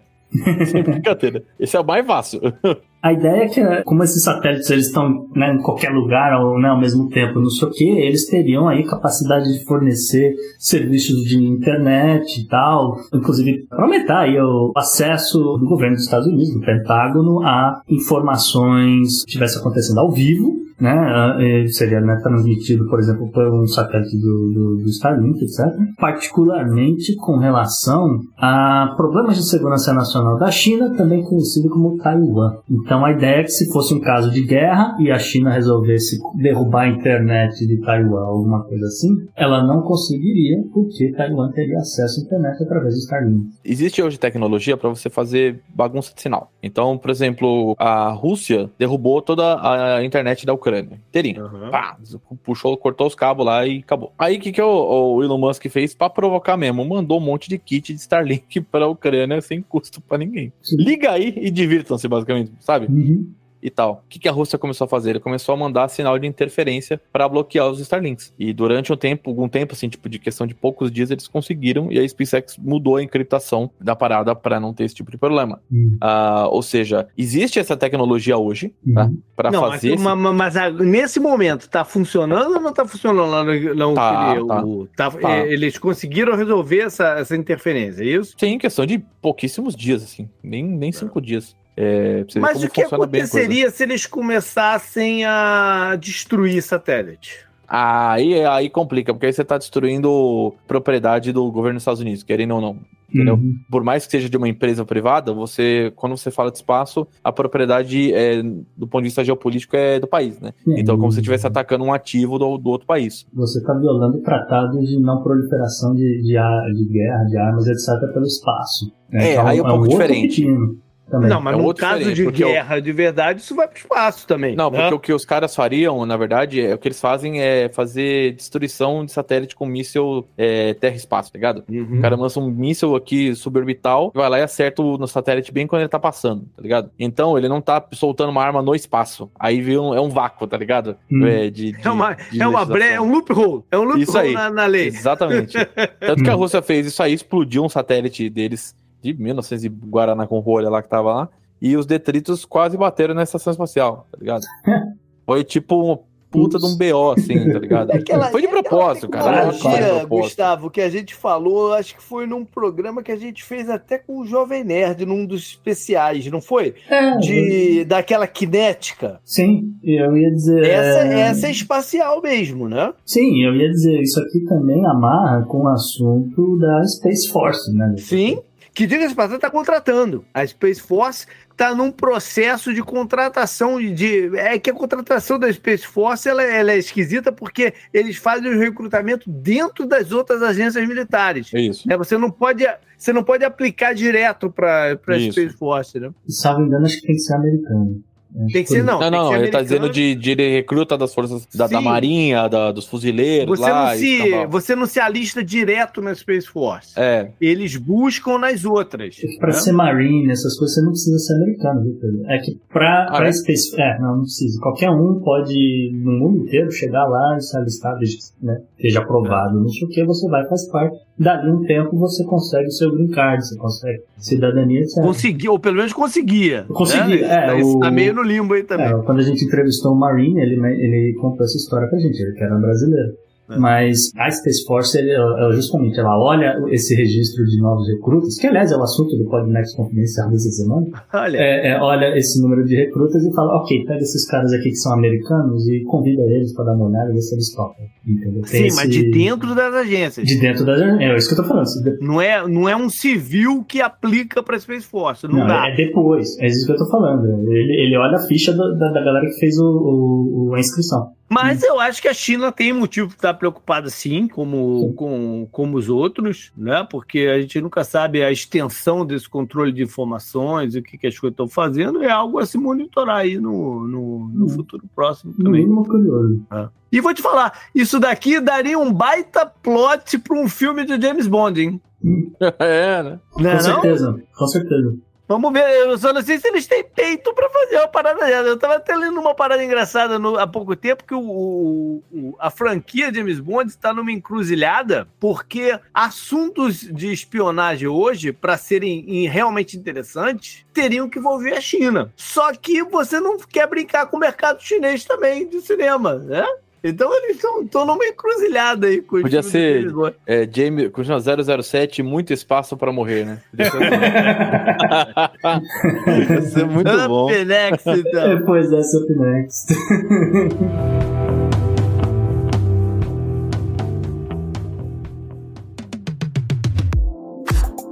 Follow up. Follow up. Follow up. Follow up. Galera, hoje a gente tem um combo personalidade e follow-up. Na verdade, ele é mais até um follow-up do que personalidade. O follow-up a gente tem colocado semanalmente lá no Confidencial como exclusivo né, para os nossos uh, assinantes. E a gente sempre pega algum assunto, a gente sempre complementa né, algum Sim. assunto daqui do programa, da pauta quente ou de algum outro, ou até mesmo a gente expande algum item de alguma eleição que a gente menciona no agenda, enfim, essa é a ideia do follow-up. É onde a gente traz também conteúdo polêmico, JP, a gente quebra o decoro, xinga pra caramba. É, é, fica mais fácil, né? Tudo lá, cara. É. E hoje, então, o follow-up barra personalidade envolve não uma pessoa específica, mas todo um grupo, né? Que é a Suprema Corte Americana que aprontou, né, Gustavo? Aprontou. Aprontou, JP.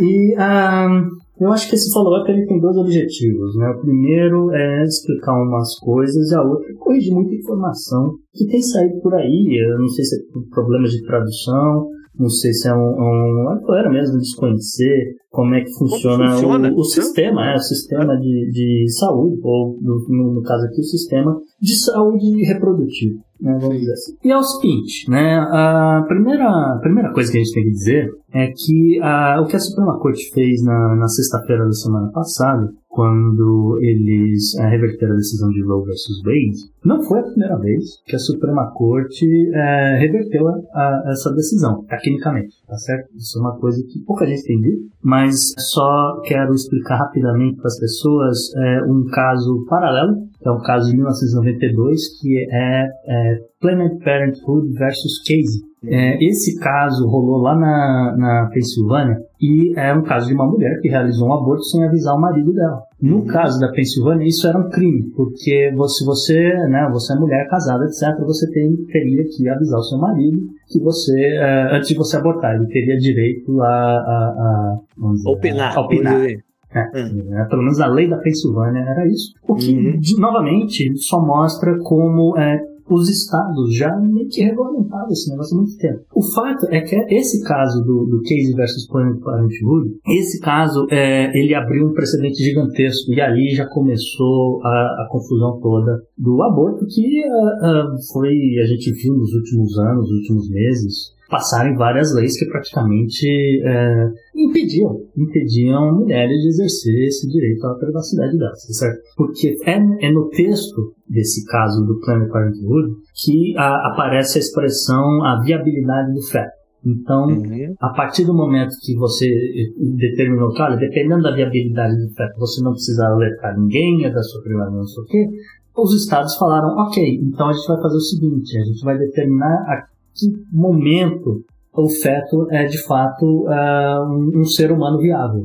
E aí é que começou um monte de confusão e foi dada na, lei do, do, Mississippi que determina que um feto é viável depois da 15ª semana. E aí essa é a decisão, né, Dobbs versus Mississippi, que o, a Suprema Corte aproveitou para é, reverter é, de vez, e aí realmente acabou né, essa decisão Roe versus Wade de 1973. Tá certo? É o primeiro ponto aqui. E aí, o que, que isso significa? Né? E perguntas que, que as pessoas fizeram para a gente no, no, nas redes sociais. Né? Ah, então não existe mais aborto nos Estados Unidos. Não, não é verdade. Ah, o que essa decisão da Suprema Corte faz é passar para os estados algo que eles já faziam antes, né? como eu falei, é, no caso lá da Pensilvânia. Então, é, nesse exato momento, cada estado vai poder ter a sua própria regulamentação desse setor É, mas é, em alguns vão ser de fato legal em qualquer Isso. estágio. Exato, né? é, vai ser legal em qualquer estágio e alguns vão ter uma coisa mais ou menos meio termo, e vai ter estado que vai falar, ok, então eu vou expandir minhas leis, agora eu posso fazer o que eu quiser, porque eu não respondo mais para ninguém. Né? A Suprema Corte me deu 100% de autonomia para fazer o que eu quiser. Né? Uhum. Então, nesse exato momento, a gente tem seis estados onde o aborto é completamente ilegal. Então, você tem o Alabama, a Virgínia Ocidental, a Missouri, Arkansas, Oklahoma e a Dakota do Sul.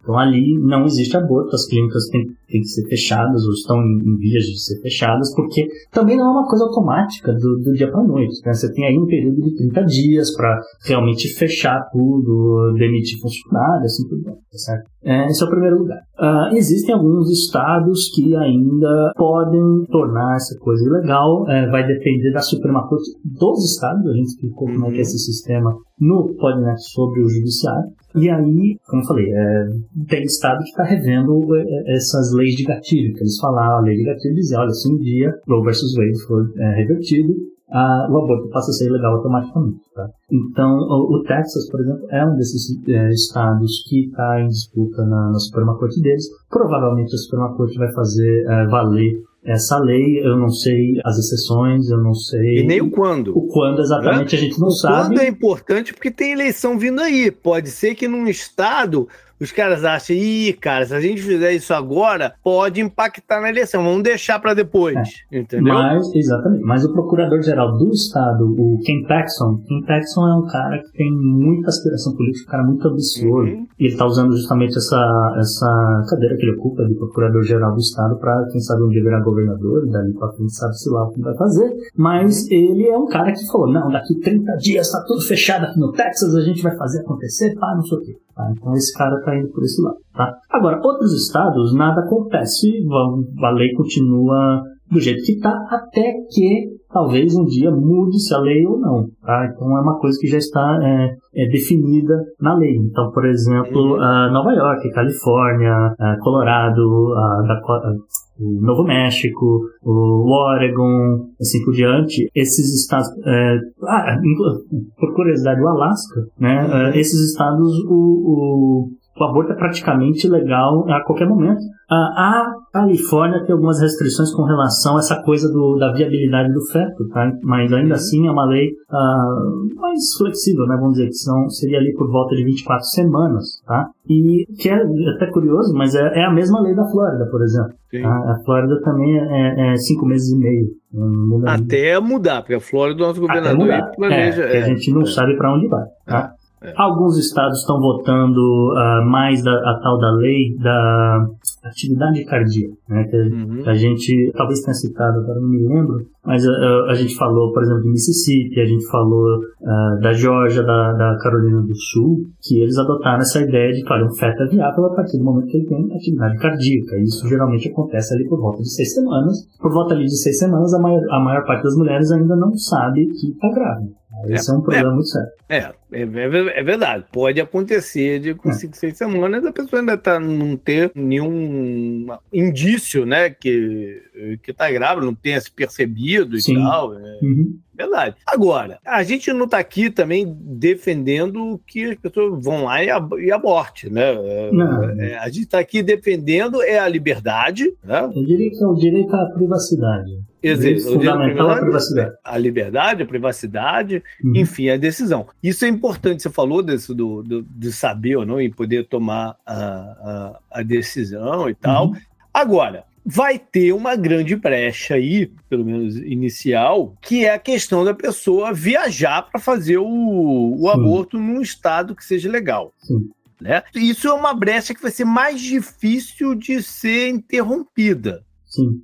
Né? Mas eles vão tentar também. Sim, é, é, é, essa vai ser uma questão muito complicada e é uma questão que é. provavelmente vai parar na Suprema Corte, porque Também. Ao, ao, o, o, fato é que assim, estados vão começar a processar estados e isso vai parar na Suprema Corte, tá? É meio que uhum. é certeza. Ah, então... Estados vão processar a empresa, porque tem várias empresas aí já anunciando que vão pagar a viagem das pessoas. É, o que né? também é uma outra hipocrisia, já já explico, já chego nas empresas, é? mas segura essa ideia. Então, por exemplo, só factivo, né? O governador de Massachusetts falou que se algum estado vier com papo de que, olha, a gente sabe que fulana estava grávida, ela foi para Massachusetts abortar, a gente não considera aborto que ela realizou crime, a gente não vai colaborar na extradição dela, a gente não vai colaborar apresentando provas de que de fato ela abortou, a gente vai dizer, talvez que ela venha aqui para ver um jogo do Red Sox, entendeu? É, é e, e sentiu nada... mal. E, e sentiu, sentiu mal, mal, coitada, perdeu o bebê, fazer o quê? É. Sei lá, eles, vão, eles falam, a gente não vai colaborar na justiça se alguém vier atrás. Então, isso aí vai parar na Suprema Corte, tá certo?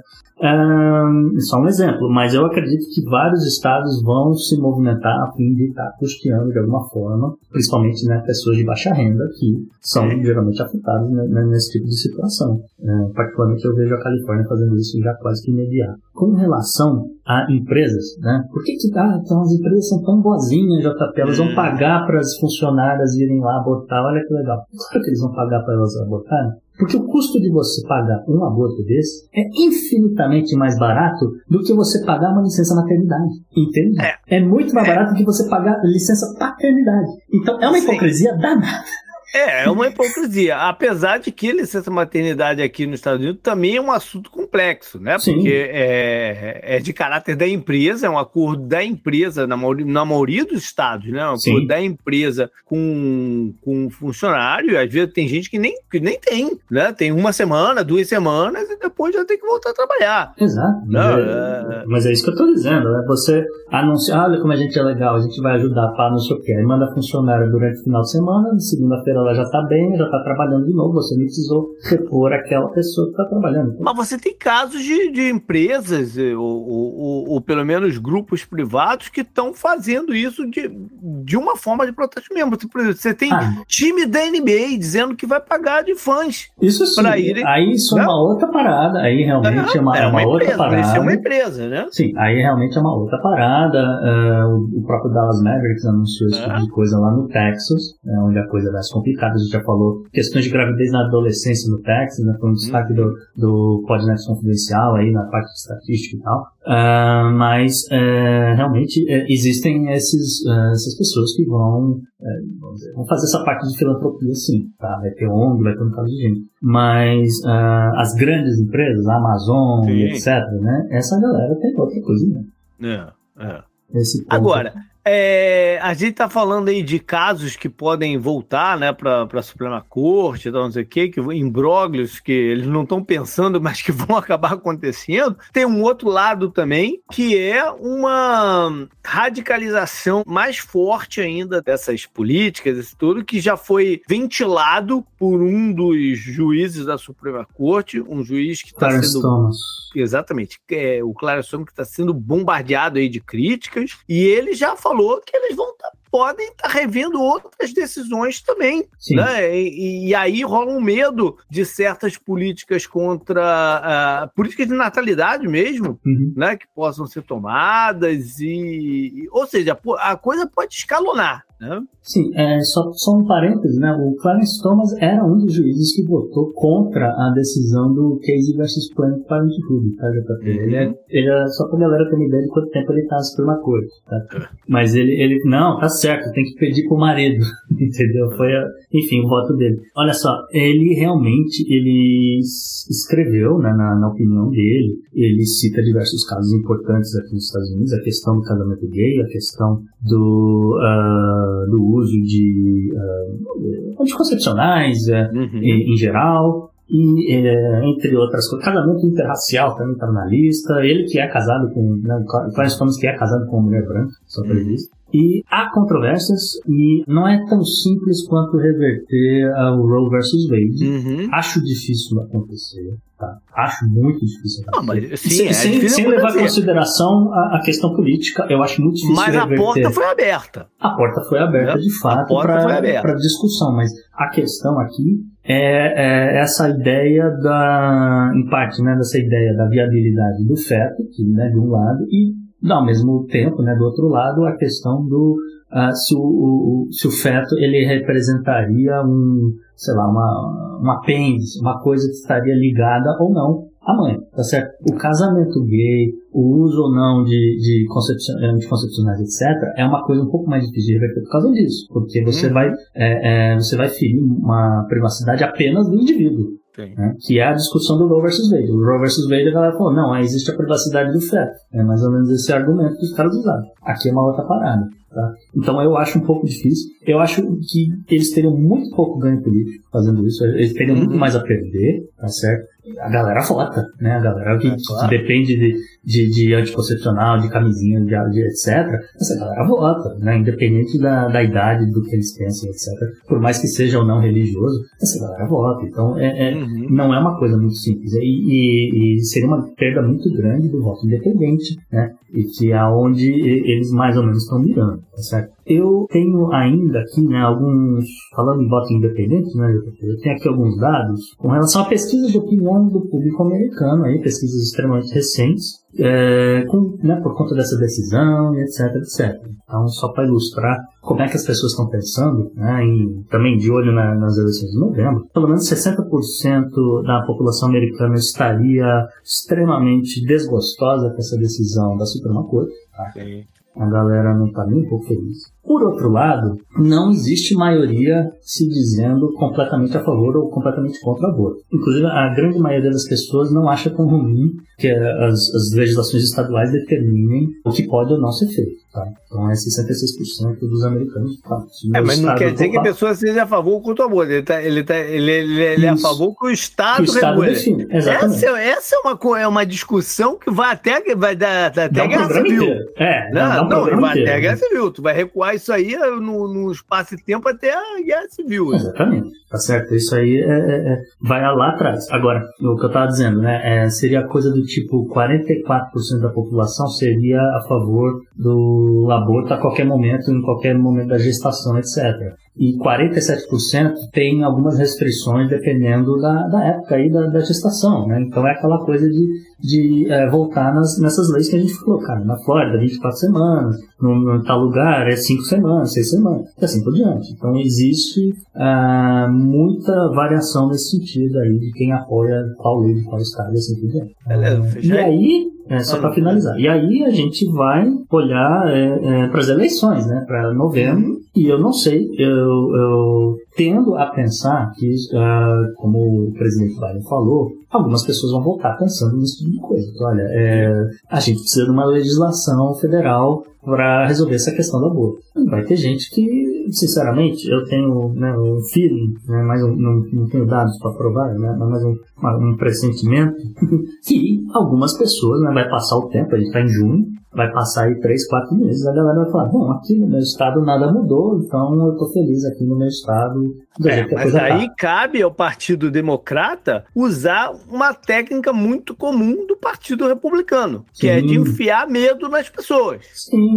Né? Sim, Virar para ele, você vai votar nesses caras? Esses caras, depois da eleição, vão mudar essa parada toda. Sim, exatamente. É, já estão fazendo isso, né? Já Vamos ver se, vai, se, eles vão fazer de uma forma eficiente, porque é, o Partido Democrata não é hábil para usar o medo é, como uhum. arma eleitoral, como o republicano é. Sim. Então vamos ver Com... se eles vão usar da arma do adversário aí nessa vez. Concordo, não. A ver no que vai dar, JP.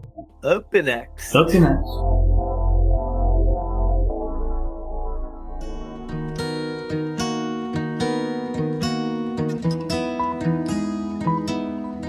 E JP no obituário dessa semana, a gente infelizmente tem uma tragédia no Texas. É uma tragédia humanitária, né? É, de uma tristeza. É, a, a, notícia chega a dar nervoso quando Sim. você. Nervoso, nervoso no sentido não de ficar com raiva, mas no sentido de ficar angustiado. Uhum. Né? Que foi é, essa que surgiu esses dias do caminhão. O, encontrado lá no Texas, na área de San Antônio, é, que fica mais ou menos uh, 200 quilômetros, algo assim, é, da algo assim. fronteira assim. com, com, com o México. E quando abriram lá o caminhão, tinham mais de 50, cerca de 50 pessoas, né? E já, 60 pessoas, sei lá. E, é, mais perto de 60 pessoas já, já, já confirmaram que 48 delas faleceram Isso. e umas 12 foram foram levadas para o hospital com vida ainda, entre é, adultos e crianças, é, imigrantes ilegais, né? Cruzaram a hum. fronteira, a maioria mexicano, mas tem gente também de Honduras, Guatemala, que fizeram, fazem aquelas né, travessias, aquelas é, caravanas né, saindo dos seus países. E ainda falta alguns esclarecimentos virem à tona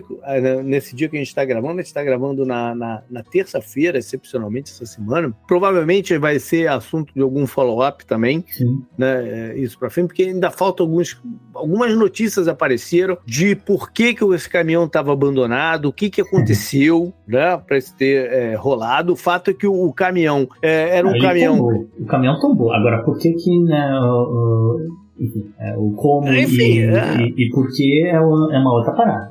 É, não, mas por que ele foi abandonado? Né? Porque a galera vazou e não abriu ali o negócio. não, sim. O, o fato é que o caminhão era um caminhão, não tinha a, a, a condição mínima né, para transportar aquela quantidade de pessoas. As pessoas morreram de calor e desidratação. E, de, desidratação. Né? Ela, o, segundo a, informações do Departamento de Polícia e de Bombeiros, né, que, que depois foram chamados, é, quem descobriu foi um agente de segurança de uma empresa né, que, que ouviu o grito de socorro e tal, não sei o quê, e, e deu o, alerta. E aí, quando chegaram as equipes de resgate e tal, a conclusão que chegaram é que as pessoas estavam tão fracas que não conseguiram se se movimentar para sair daquela situação. Sim. Estavam né? tão fragilizadas. E, e, e, as pessoas que foram levadas para o hospital, eles disseram que estavam quentes, que você não podia encostar nela, de tão quente que as pessoas estavam. Sim, é, eu, a temperatura eu delas. cheguei a encontrar informação de que em San Antônio estava fazendo coisa do tipo 38 graus e clima extremamente seco. Isso na parte externa. Né? Isso de temperatura parcial. Isso não quer dizer a sensação térmica, isso muito menos quer dizer a sensação térmica. Forno. Dentro, né? exatamente, dentro do container.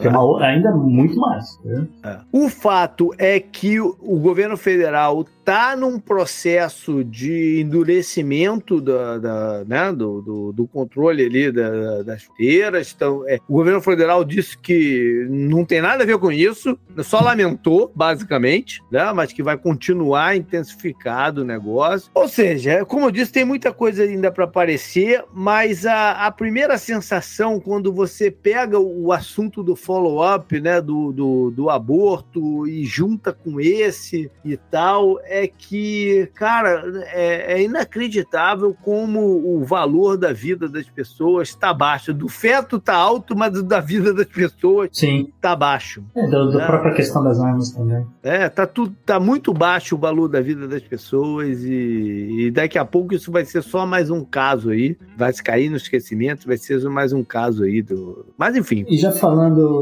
são quase um breaking news, né? nessa, nessa coisa de follow-up de assuntos, né? A gente falou de questão de armas, etc., o prefeito de Uvalde, Texas, JP, hum. ele anunciou hoje que a escola, a Robbie uh, Middle School lá, vai ser demolida. Caraca. É. Não, é middle school ou elementary? Acho que é elementary school, perdão. É, a Robbie Elementary School vai ser demolida. Bom, Enfim. vão ter que construir outra escola.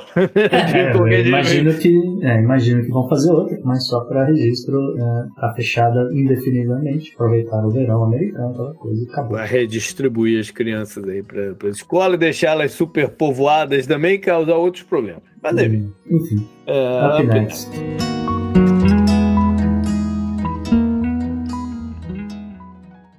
Houston, we have a problem. Que ódio, que raiva, desgraçado, desgramento, que merda, filha da puta, vai se f***, seu cretino, filho de uma égua, filho daquele que Então no bizarro a gente volta lá pra NASA que, que a NASA fez de bizarrice para entrar aqui hoje, Gustavo? Pois é, JP, eu não sei se você vai acreditar, mas que eu sei que você tem medo de barato. mas a NASA. Tá, tá infestado. Não fala isso que a galera não vai nem comprar o tudo. Tá infestado não, de barato. Pelo amor de Deus, não, não. A NASA não está infestada de baratas, JP, mas a NASA tá querendo as baratas dela de volta. Isso é um mas problema muito sério. Olha só, a história é o seguinte: a Agência Espacial Americana pediu à empresa RR Auction, né, uma empresa que realiza leilões aí, é, uma empresa que tem sede em Boston, ela suspendesse a venda de poeira lunar coletada durante a missão Apollo 11 de 1969, que por um acaso, estava sendo utilizada para alimentar baratas durante um experimento para determinar se a rocha lunar continha algum tipo de patógeno que representasse uma ameaça à saúde na vida das pessoas, na vida terrestre. Tá? E aí a história é o seguinte, né? Esse material, é, segundo o advogado da NASA, ainda pertencia ao governo federal. Um material que estava num frasco, uma coisa do tipo 40 miligramas de poeira lunar e uh, num outro frasco três carcaças de baratas que morreram há muito tempo. Uh, e esse material uh, estaria à venda por coisa do tipo 400 mil dólares na, na casa de leilão. Segundo a NASA, né, todas essas amostras da Apollo, né, itens de coleção, etc., elas continuam pertencendo à NASA, não pertencem a nenhuma pessoa, universidade ou entidade que acabou, pode ter recebido né, permissão para manter, para estudar esse negócio por um tempo. Uhum. Porque realmente a NASA ela tem essa coisa de colaboração, certo? Ah, o fato é que é, essas baratas fizeram parte de um projeto da Universidade de Minnesota, né, a cargo do entomologista o Marion Brooks. Marion Brooks recebeu as baratas e as rochas lunares e lá ele alimentou elas, dissecou, aquela coisa, etc. E... Eu, desculpa te interromper, cara. Mas como é que ele. Com que tempero que ele botou na rocha pra, pra, pra deixar a barata falar isso aí é uma comida boa? Fome, né? Você deixa a baratinha uns dias sem comer. Olha, só tem isso aqui agora. Toma, 20 gramas de, de rocha lunar pra você Misturou comer. Misturou com açúcarzinho. Talvez. De qualquer forma, né, o, o, o, entomologista não encontrou evidências de agentes infecciosos e, e isso a palavra dele, que ele falou assim, numa entrevista ao Minneapolis Tribune numa reportagem de outubro de 1969. Tá? O nosso Dr. Marion aqui, infelizmente, morreu em 2007 mas morreu sem nunca retornar, né? Esse, essa poeira lunar e as baratas da NASA, JP. Ficou lá de recordação com ele. Ou esquecido no, no mais armário. De 37, é, mais de 37 anos. É, não, ele não ficou de recordação. Ele meteu, acabou o negócio, ele meteu num saco lá pro lado. Ninguém pediu, ele esqueceu e ficou lá. Ficou no armário esquecido na casa dele. E é na casa dele, sim, porque foi lá que a filha, né, a filha do Marion, Tava naquela coisa, olha, meu pai morreu, tem que desfazer das coisas dele, né? Aquele processo todo. Ela encontrou aquele troço, né? Viu que tava escrito NASA, né? Lembrou da pesquisa, aquela coisa e tal. Falou, ah, vou mandar pra casa de leilão. e aí a gente chegou nessa coisa, nessa história nesse momento e a RR Auction já anunciou que retirou aí o material da NASA, já tá devolvendo a caminho da agência espacial. Eu fiquei imaginando o cara, o cara da NASA falando, filma essa notícia aqui, estão lendo a parada lá do negócio, o cara, o quê? Pois é. Já... Se, ela, se ela tivesse botado no eBay, de repente passei até desapercebido. Pois é, provavelmente. E assim, dito isso, né? O que, que a NASA vai fazer com esse negócio todo? Provavelmente. Ah, vai botar num saco no fundo do armário também. Exato. A gente vai guardar esse negócio, talvez incinere, mas né, papo de fogo nas baratas e acabou. Enfim, tá aí a curiosidade. Up next. Up next.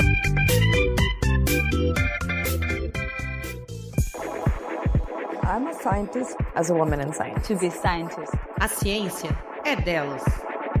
E nessa vibe de espaço e de tempo e de NASA e não sei o que, a nossa estrela volta aí essa semana para contar a história de relógios atômicos e teoria da relatividade.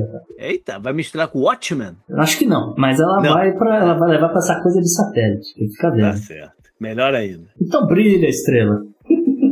Olá, ouvintes do Podnext. Meu nome é Estrela e hoje eu vou conversar com vocês sobre relógios, sobre marcação de tempo e sobre a teoria da relatividade. Mas no final vou falar sobre um artigo que mais uma vez comprovou essa teoria da relatividade. Então vou tentar trazer o assunto e deixar ele interessante para vocês da melhor forma, eu prometo. Acho que a gente nem precisa comentar sobre a importância de se marcar o tempo, né, sobre ter essas coincidências na hora do tempo pra gente saber que horas a gente tem que trabalhar, que horas sai o ônibus. Enfim, acho que o importante é refletir como isso é feito, certo? Então, a gente, desde antigamente, a gente sempre marca o tempo através de ciclos, né? Seja o ciclo de um dia, ou de um ano, ou estações do ano. Para esses tempos maiores, é mais fácil conseguir achar fenômenos naturais que comprovem esse tempo. Porém, quando a gente começa a pensar em tempos pequenos ali, minutos, segundos, é, é mais difícil assim achar o que, que poderia ser para poder marcar esse tempo, certo? Daí surgiram algumas ideias, como o famoso relógio de pêndulo, que seria tipo um peso preso numa cordinha que você solta ali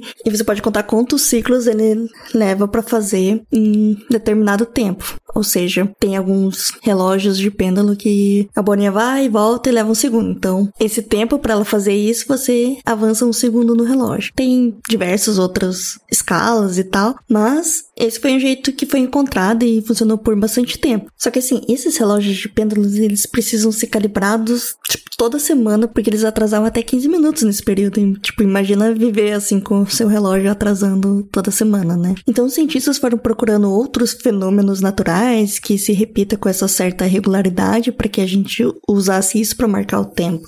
Foi aí que surgiu a ideia de usar um cristal de quartzo e isso é bastante útil porque existe um efeito chamado piezoelétrico que consiste na capacidade de alguns cristais gerarem uma corrente elétrica quando você faz alguma interferência mecânica nele. E o contrário também, quando você dá uma corrente elétrica nele, ele gera uma resposta mecânica, que é tipo uma vibração. Foi aí que se teve a ideia de usar, né, o cristal de quartzo para marcar um tempo, para usar em relógio e tanto que a gente usa até hoje esse tipo de medição de tempo porque ele é mais preciso que relógio de pêndulos, enfim. E quando a gente usa cristais de quartzo, a gente elimina outras interferências que influenciam, tipo, no pêndulo, então você está diminuindo aquilo para um, uma energia elétrica que você manda e pronto. Não precisa depender do tipo de material, do pêndulo, da fabricação de diferentes lugares do mundo. Não, o cristal de quartzo tá ali. Ok. E a ideia é então você passa uma corrente elétrica, o cristal vai vibrar lá tipo milhares de vezes e você vai contar exatamente uma quantidade ali para ser quanto é um segundo. Porém, tem uma coisa que faz o quartzo não ser tão preciso, que é a variação de temperatura. Então, dependendo da temperatura que tá aquele cristal, ele vai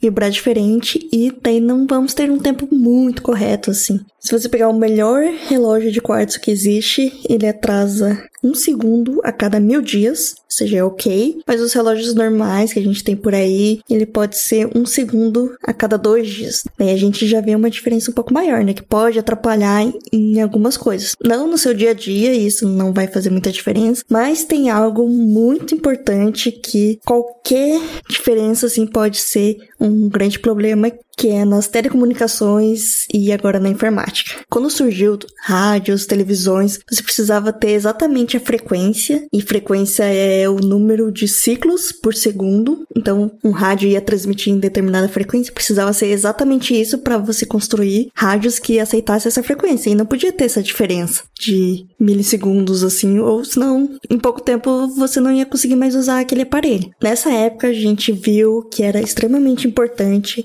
achar algum mecanismo natural que fosse melhor do que um quartzo. E imagine hoje em dia que a gente usa computadores, internet, que precisa de vários itens que tem que ter essa precisão, né? E o jeito de marcar o tempo com quartzo, atrasando esses poucos segundos em pouco tempo, é inaceitável em tecnologias. Com essa necessidade de achar alguma coisa que fosse mais precisa nessa forma de contar o tempo, as pessoas voltaram a um artigo de um cientista chamado Kelvin, que foi super importante para termodinâmica e na física, e ele tinha escrito há 150 anos atrás para usar fenômenos atômicos na medição do tempo, porque daí você tira a influência de tipo de corrente elétrica, se vai dar algum problema ou não, interações moleculares no cristal e tal. E só nos anos 50 é que foi desenvolvido o primeiro relógio atômico e foi lá no Reino Unido. E para explicar mais ou menos como ele funciona, a gente pode pensar que um átomo tem as suas camadas com elétrons ali, e quando eles estão em estado normal de energia, a gente chama de fundamental. E a história é a seguinte: quando você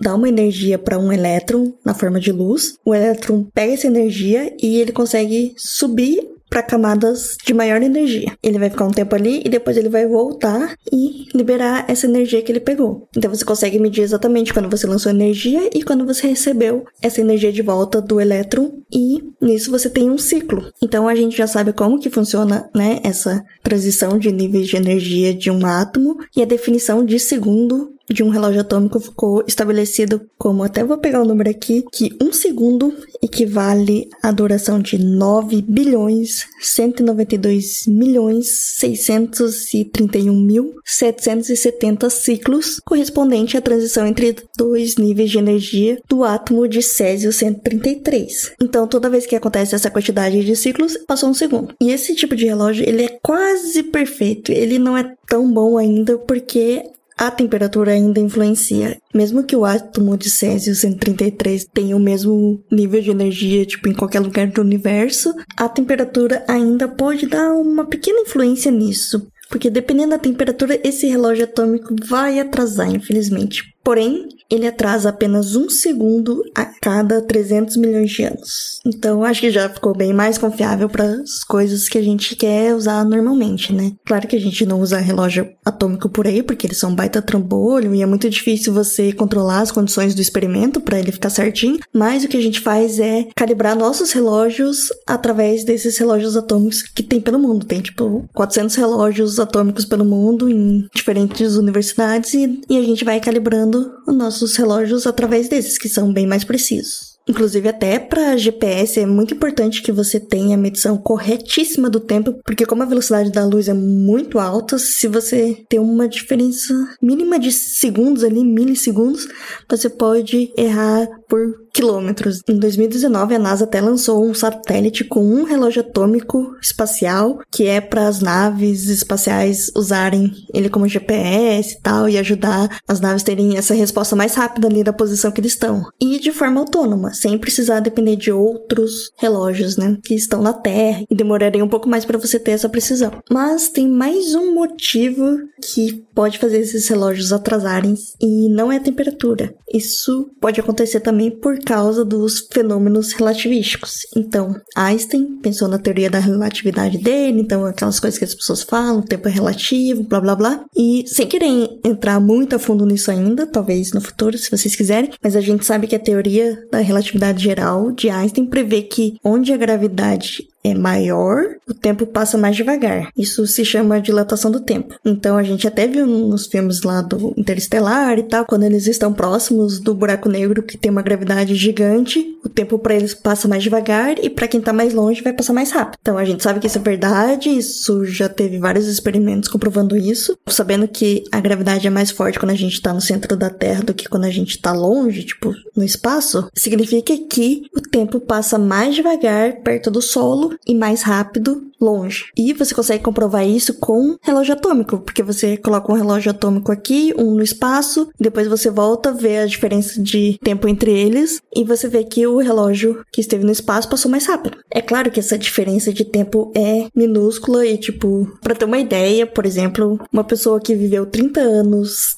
ao nível do mar e uma pessoa que viveu 30 anos no Everest, a pessoa que estava no Everest, ela é 0,91 milissegundos mais velha que a pessoa que estava vivendo ao nível do mar. Então, como essas duas distâncias não são tão grandes, você vê pouca diferença no tempo, mas comprova que existe a dilatação do tempo. Beleza. O que aconteceu agora numa universidade do Colorado, que eles lançaram um artigo na Nature esse ano, é que eles construíram um relógio atômico novo, que em vez de usar césio, ele usa estrôncio, e conseguiu ver essa diferença do tempo medido em apenas um milímetro. A gente antes estava falando do Everest e nível do mar, então que era 8 mil metros de diferença. Você consegue medir essa desaceleração do tempo nessa distância. Tinha um experimento que conseguiu ver essa diferença em 33 centímetros, então foi grandes coisas também na época, acho que de 2010 esse artigo. Mas agora, com apenas um milímetro,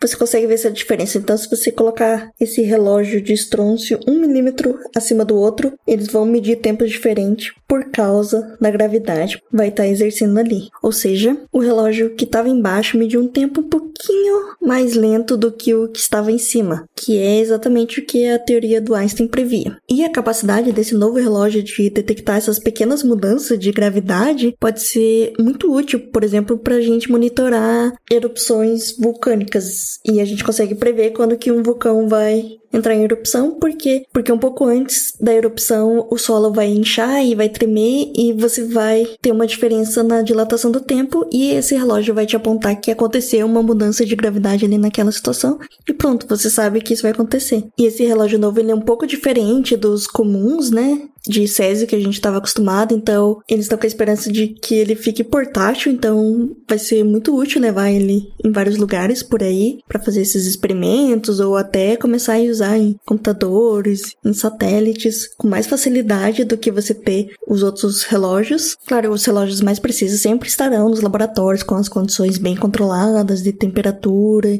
e material e tudo mais. Porém, já é um grande avanço a gente poder ter esse tipo de relógios sendo usados por aí, principalmente para esses outros usos, que não é só de marcar o tempo, mas também relacionado à teoria da relatividade de Einstein e, mais uma vez, provando que realmente ela funciona e ela tem vários usos e esse vai ser mais um deles. Hoje eu fico por aqui e me sigam nas redes sociais, é arroba estrela underline underline e até a próxima, gente. Valeus!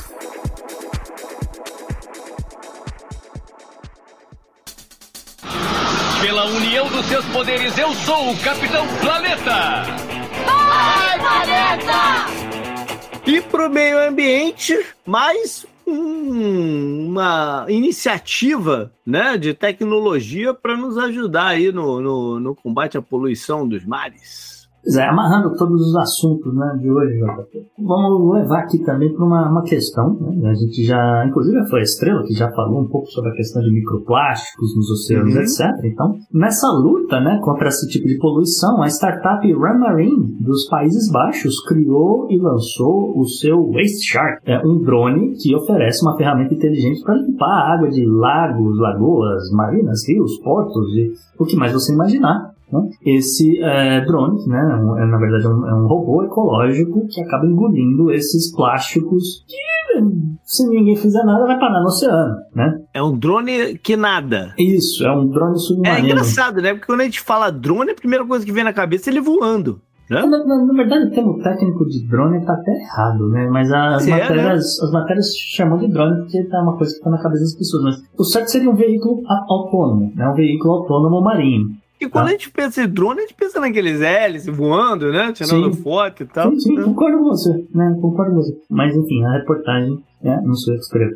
Ah, enfim, é, esse, esse robô é capaz de coletar lixo, resíduos, né, biomassa, plásticos, microplásticos e outros detritos, ele usando ali uma, uma cesta que fica justamente embaixo dela, que teria ali capacidade para armazenar até 43 galões de, de lixo, né, se você pensar microplástico, 43 galões de lixo, seria ali mais ou menos o tamanho de um saco de lixo normal, vai, vamos colocar assim em, em proporções para as pessoas, né, apesar de que tá na notação do império, né, mas é mais ou menos o tamanho de um saco de lixo. E é, esse drone ele é programado por GPS, né? Então é aquela coisa, você vai, a, aciona ali os pontos que você quer que ele esteja ali circulando e ele vai ali rodar coletando esses, esse lixo todo, uma autonomia de até 8 horas, tá? A bateria dele tem essa autonomia de até 8 horas. E ele ainda tem um sensor JP e ele fica medindo ali as condições de água. Então eu achei isso bem interessante, pensando aqui em termos de Flórida, porque ele, ele determina assim, uh, por exemplo, temperatura, pH, profundidade, a presença de algas específicas, né? Porque a gente sabe que tem algumas algas que são mais tóxicas, esse tipo de coisa, então você consegue programar esse tipo de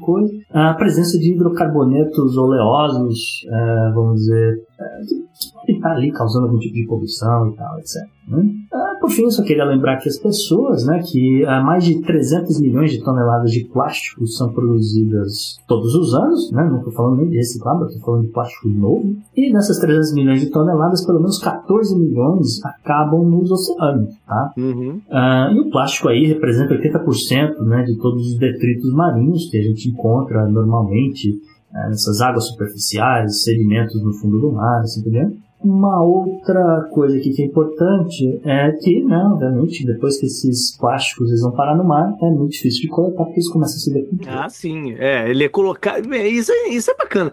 Porque ele é colocado na área onde são gerados o, né, o, o, o negócio. O lixo. É, né? o negócio. Você coloca ali num rio que você sabe que. É um pouco, sei lá, no meio do rio, que você sabe que vai desaguar é. no, no oceano, esse tipo de coisa e você meio que talvez impeça ou ajude, né? Pelo menos ajuda tudo, tá? E para finalizar, né? A Ramarin fez testes de demonstração do seu Ace Shark limpando diversos portos, né? No, ao redor do mundo. Então, Estados Unidos, Reino Unido, próprios Países Baixos, África do Sul, Índia, Tailândia, Dinamarca, Suécia, Emirados Árabes e Austrália. Brasil não. Você podia botar alguns de teste na Baía de Guanabara, de repente, né? É que aí seria complicado, né, Jota? Porque o é. drone teria que andar sobre a água, não nadar necessariamente.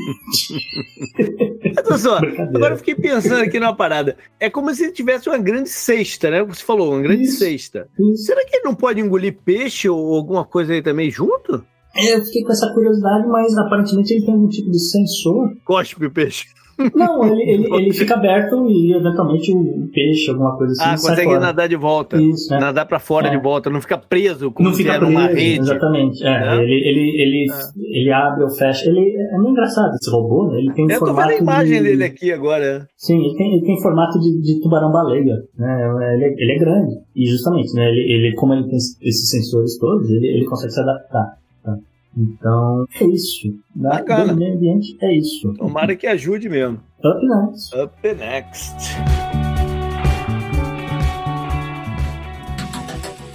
Anote no seu calendário.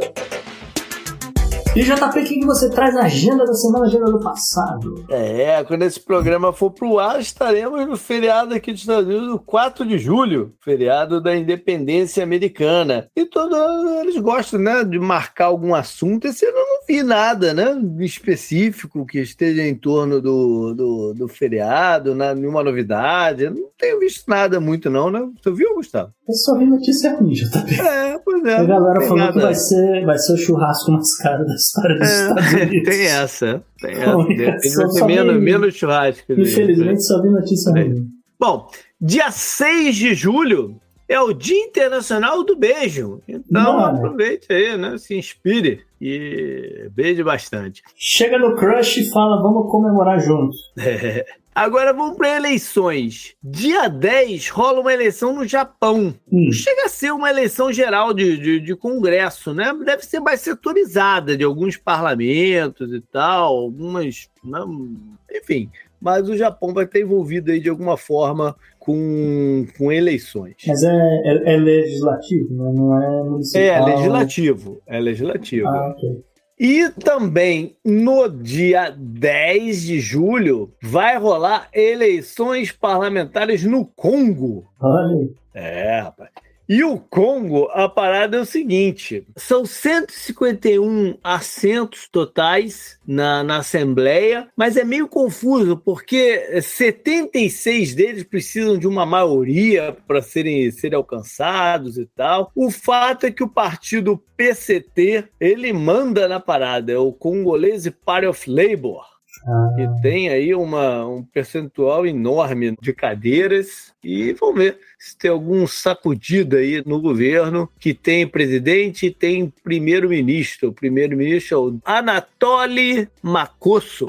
Vamos ver se o Congo, que é sempre um lugar muito reboliço, né? Se ganha alguma estabilidade. Bora então para a parte é, histórica. Começar no dia 5 de julho, vamos para 1950, hum. quando Israel oficializou sua lei, é, não sei se chamar de lei migratória, mas é, é a lei de retorno. Ah que, que é isso? Ele diz que qualquer judeu que for para Israel automaticamente ganha cidadania em Israel. E é uma lei bacana, né? Uma lei, uma lei é, interessante, mas ela gerou uma certa polêmica, que é a de definir quem de fato é judeu, hum. né? Para ganhar. Então tem algumas brechas aí na, na, na parada hum. e vale a pena dar uma aprofundada no assunto se você tiver interesse. Julho 6, 1957 foi quando o John se encontrou com Paul. Isso, isso soa meio bíblico, né? Mas na verdade eu tô falando. é,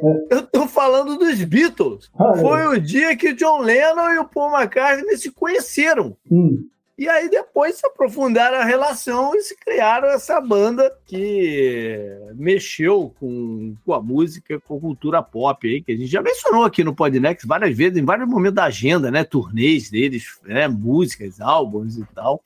O, a morte do John Lennon e tal. Ah, o Paul, eu lembro de uma história do Paul McCartney sendo preso no Japão. Então, é. Seja, eles já foram personagens aqui da agenda em diversas ocasiões. E para finalizar, julho 7, 1981. Nesse dia, aí brincando também né, com o nosso follow-up, Suprema Corte e tal, nesse dia foi nomeada para a Suprema Corte americana Sandra Day O'Connor. Hum. Ela é a primeira, ela foi a primeira mulher a ocupar uma cadeira na Suprema Corte. E ela tem uma história muito interessante, porque ela entrou para o setor público porque ela não conseguiu um bom emprego no privado.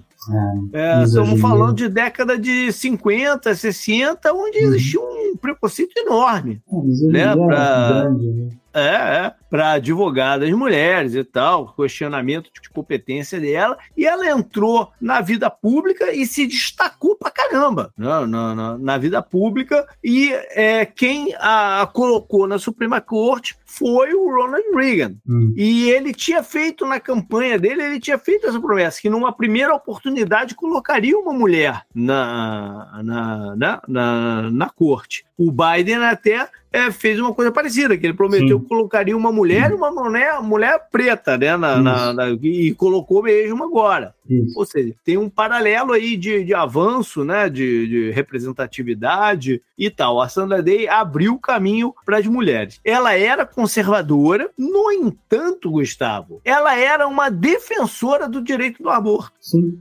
Olha aí, para você ver essa questão de como mudou o perfil do conservador americano nesses é... 40 anos. Sim, né? tá falando de 81. É, é, meio, é meio uma coisa meio maluca, assim, porque é? em 1973 isso não era nenhuma pauta do, do Partido Republicano, não era, uma par, não era uma pauta dos evangélicos, não, não tinha nada é? disso. Apesar do aborto existir nos Estados Unidos, tá? Só para é. Só para avisar as pessoas. Não, e a discussão era a liberdade individual, não era? É, é, é uma questão de privacidade e liberdade individual. O estado do Connecticut tem leis regulamentando aborto desde 1821. Tipo, Olha aí. Era uma pauta meio morta. Isso aí foi, virou, né, virou uma grande pauta republicana, uma grande pauta depois de, de 73. Ah? É, ela, ela, que ela começa o bicho pegar.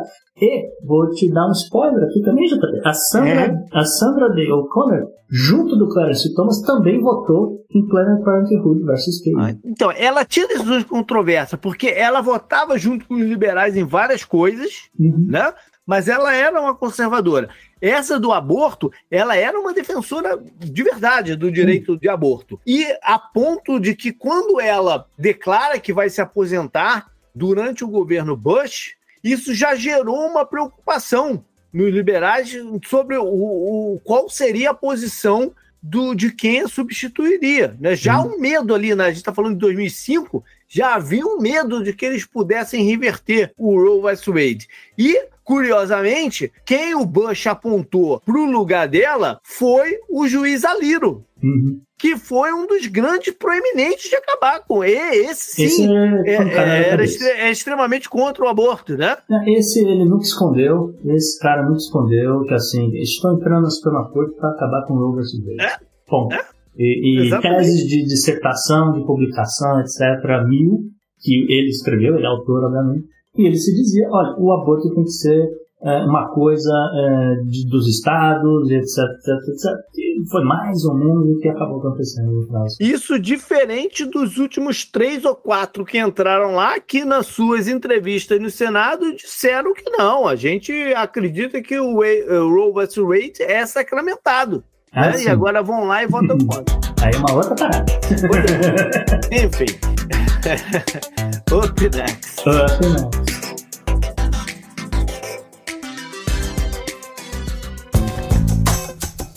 Esse eu recomendo para você. Pedro, não sei se você se lembra, mas o convidado aqui do Podnet é quem geralmente dá dica cultural. Então, qual é a sua dica? Olha, eu comento sempre do, do For All Mankind, que é uma série do Apple TV Plus, porque tem muitos bons filmes de, de espaço, né? O Perdido em Marte, o Interestelar, entre outros ali, que tem uma, é, uma temática é, muito boa e, e são tentam uhum. ser cientificamente precisos, né? Só que o For All Mankind, ele vem numa, numa chama num universo paralelo, onde várias coisas que não aconteceram nos programas espaciais acontecem. então, os soviéticos chegam primeiro na Lua, eles têm motor nuclear de foguete, uma série de projetos que foram cancelados funcionam direito, o Columbia não explode, por exemplo, tá ligado? ele então, é um what if? Ele é um what if espacial? E tipo isso, é um what if espacial. E a, só que a série é muito bem produzida. Assim, o elenco é muito bom, a produção é nível Hollywood, assim, bruto. E vale a pena acompanhar. São três temporadas, tá na terceira temporada agora, começou recentemente a terceira temporada. E, assim, é aquela série que dá gosto de assistir. Uhum. Sim, mesmo. Os episódios de uma hora, tudo em 4K, com uma belíssima toda uh, conteúdo. Eu falo assim, toda hora, visual. cara, que eu tenho que assinar a Apple TV e nunca assino, cara. Mas uma, uma hora eu vou assinar pra ver esses programas que eu tô perdendo é aí. Baratinho. Tá é, não, a parada só é tempo mesmo, tem tanta coisa pra ver, cara, que eu acabo empurrando com a barriga. De assinar Apple TV e tô, tá e tô perdendo, e tô perdendo as paradas.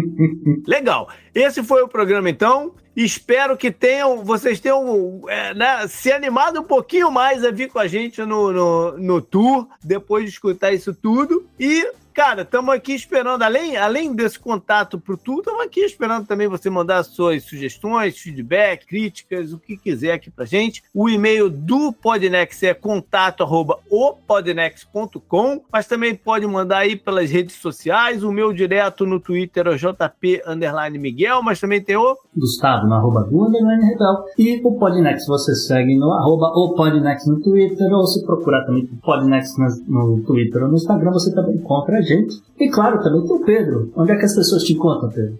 Olha, eu tô uh, no YouTube com dois canais, que é o, o, o Space Orbit e o, o Cortes do Space Orbit. Agora os dois ali na casa dos 50 mil inscritos. Então, bastante gente acompanhando tanto as nossas lives, os vídeos e os shorts, os vídeos curtos nossos, que estão uhum. fazendo um sucesso enorme. Tivemos esses dias aí o primeiro vídeo nosso que passou de um milhão de visualizações. Boa, bacana. Então é um, uma grande conquista aqui da equipe toda do Space Orbit. E além disso, a gente está com a loja do fogueteiro, que é spaceorbit.com.br, que a gente está produzindo miniaturas espaciais de espaço espaçonaves e foguetes, além de produtos relacionados ao espaço, como camisetas, chaveiros, logos decorativos e muito mais. Tudo Por um momento pra... eu, achei, eu achei que você ia falar além de fogo de artifício. Olha não, só, já pensou? De artifício, não. Foguete de São João. Né? Isso é muito bom. É, olha só, eu, eu perdi a oportunidade, Gustavo. É. Caraca, você não me falou um mês antes, cara. Eu ia fazer um foguete de São João chamado Space Orbit, olha só. Falei. Vai mais alto que qualquer foguete que o Brasil já foi. Já mandou.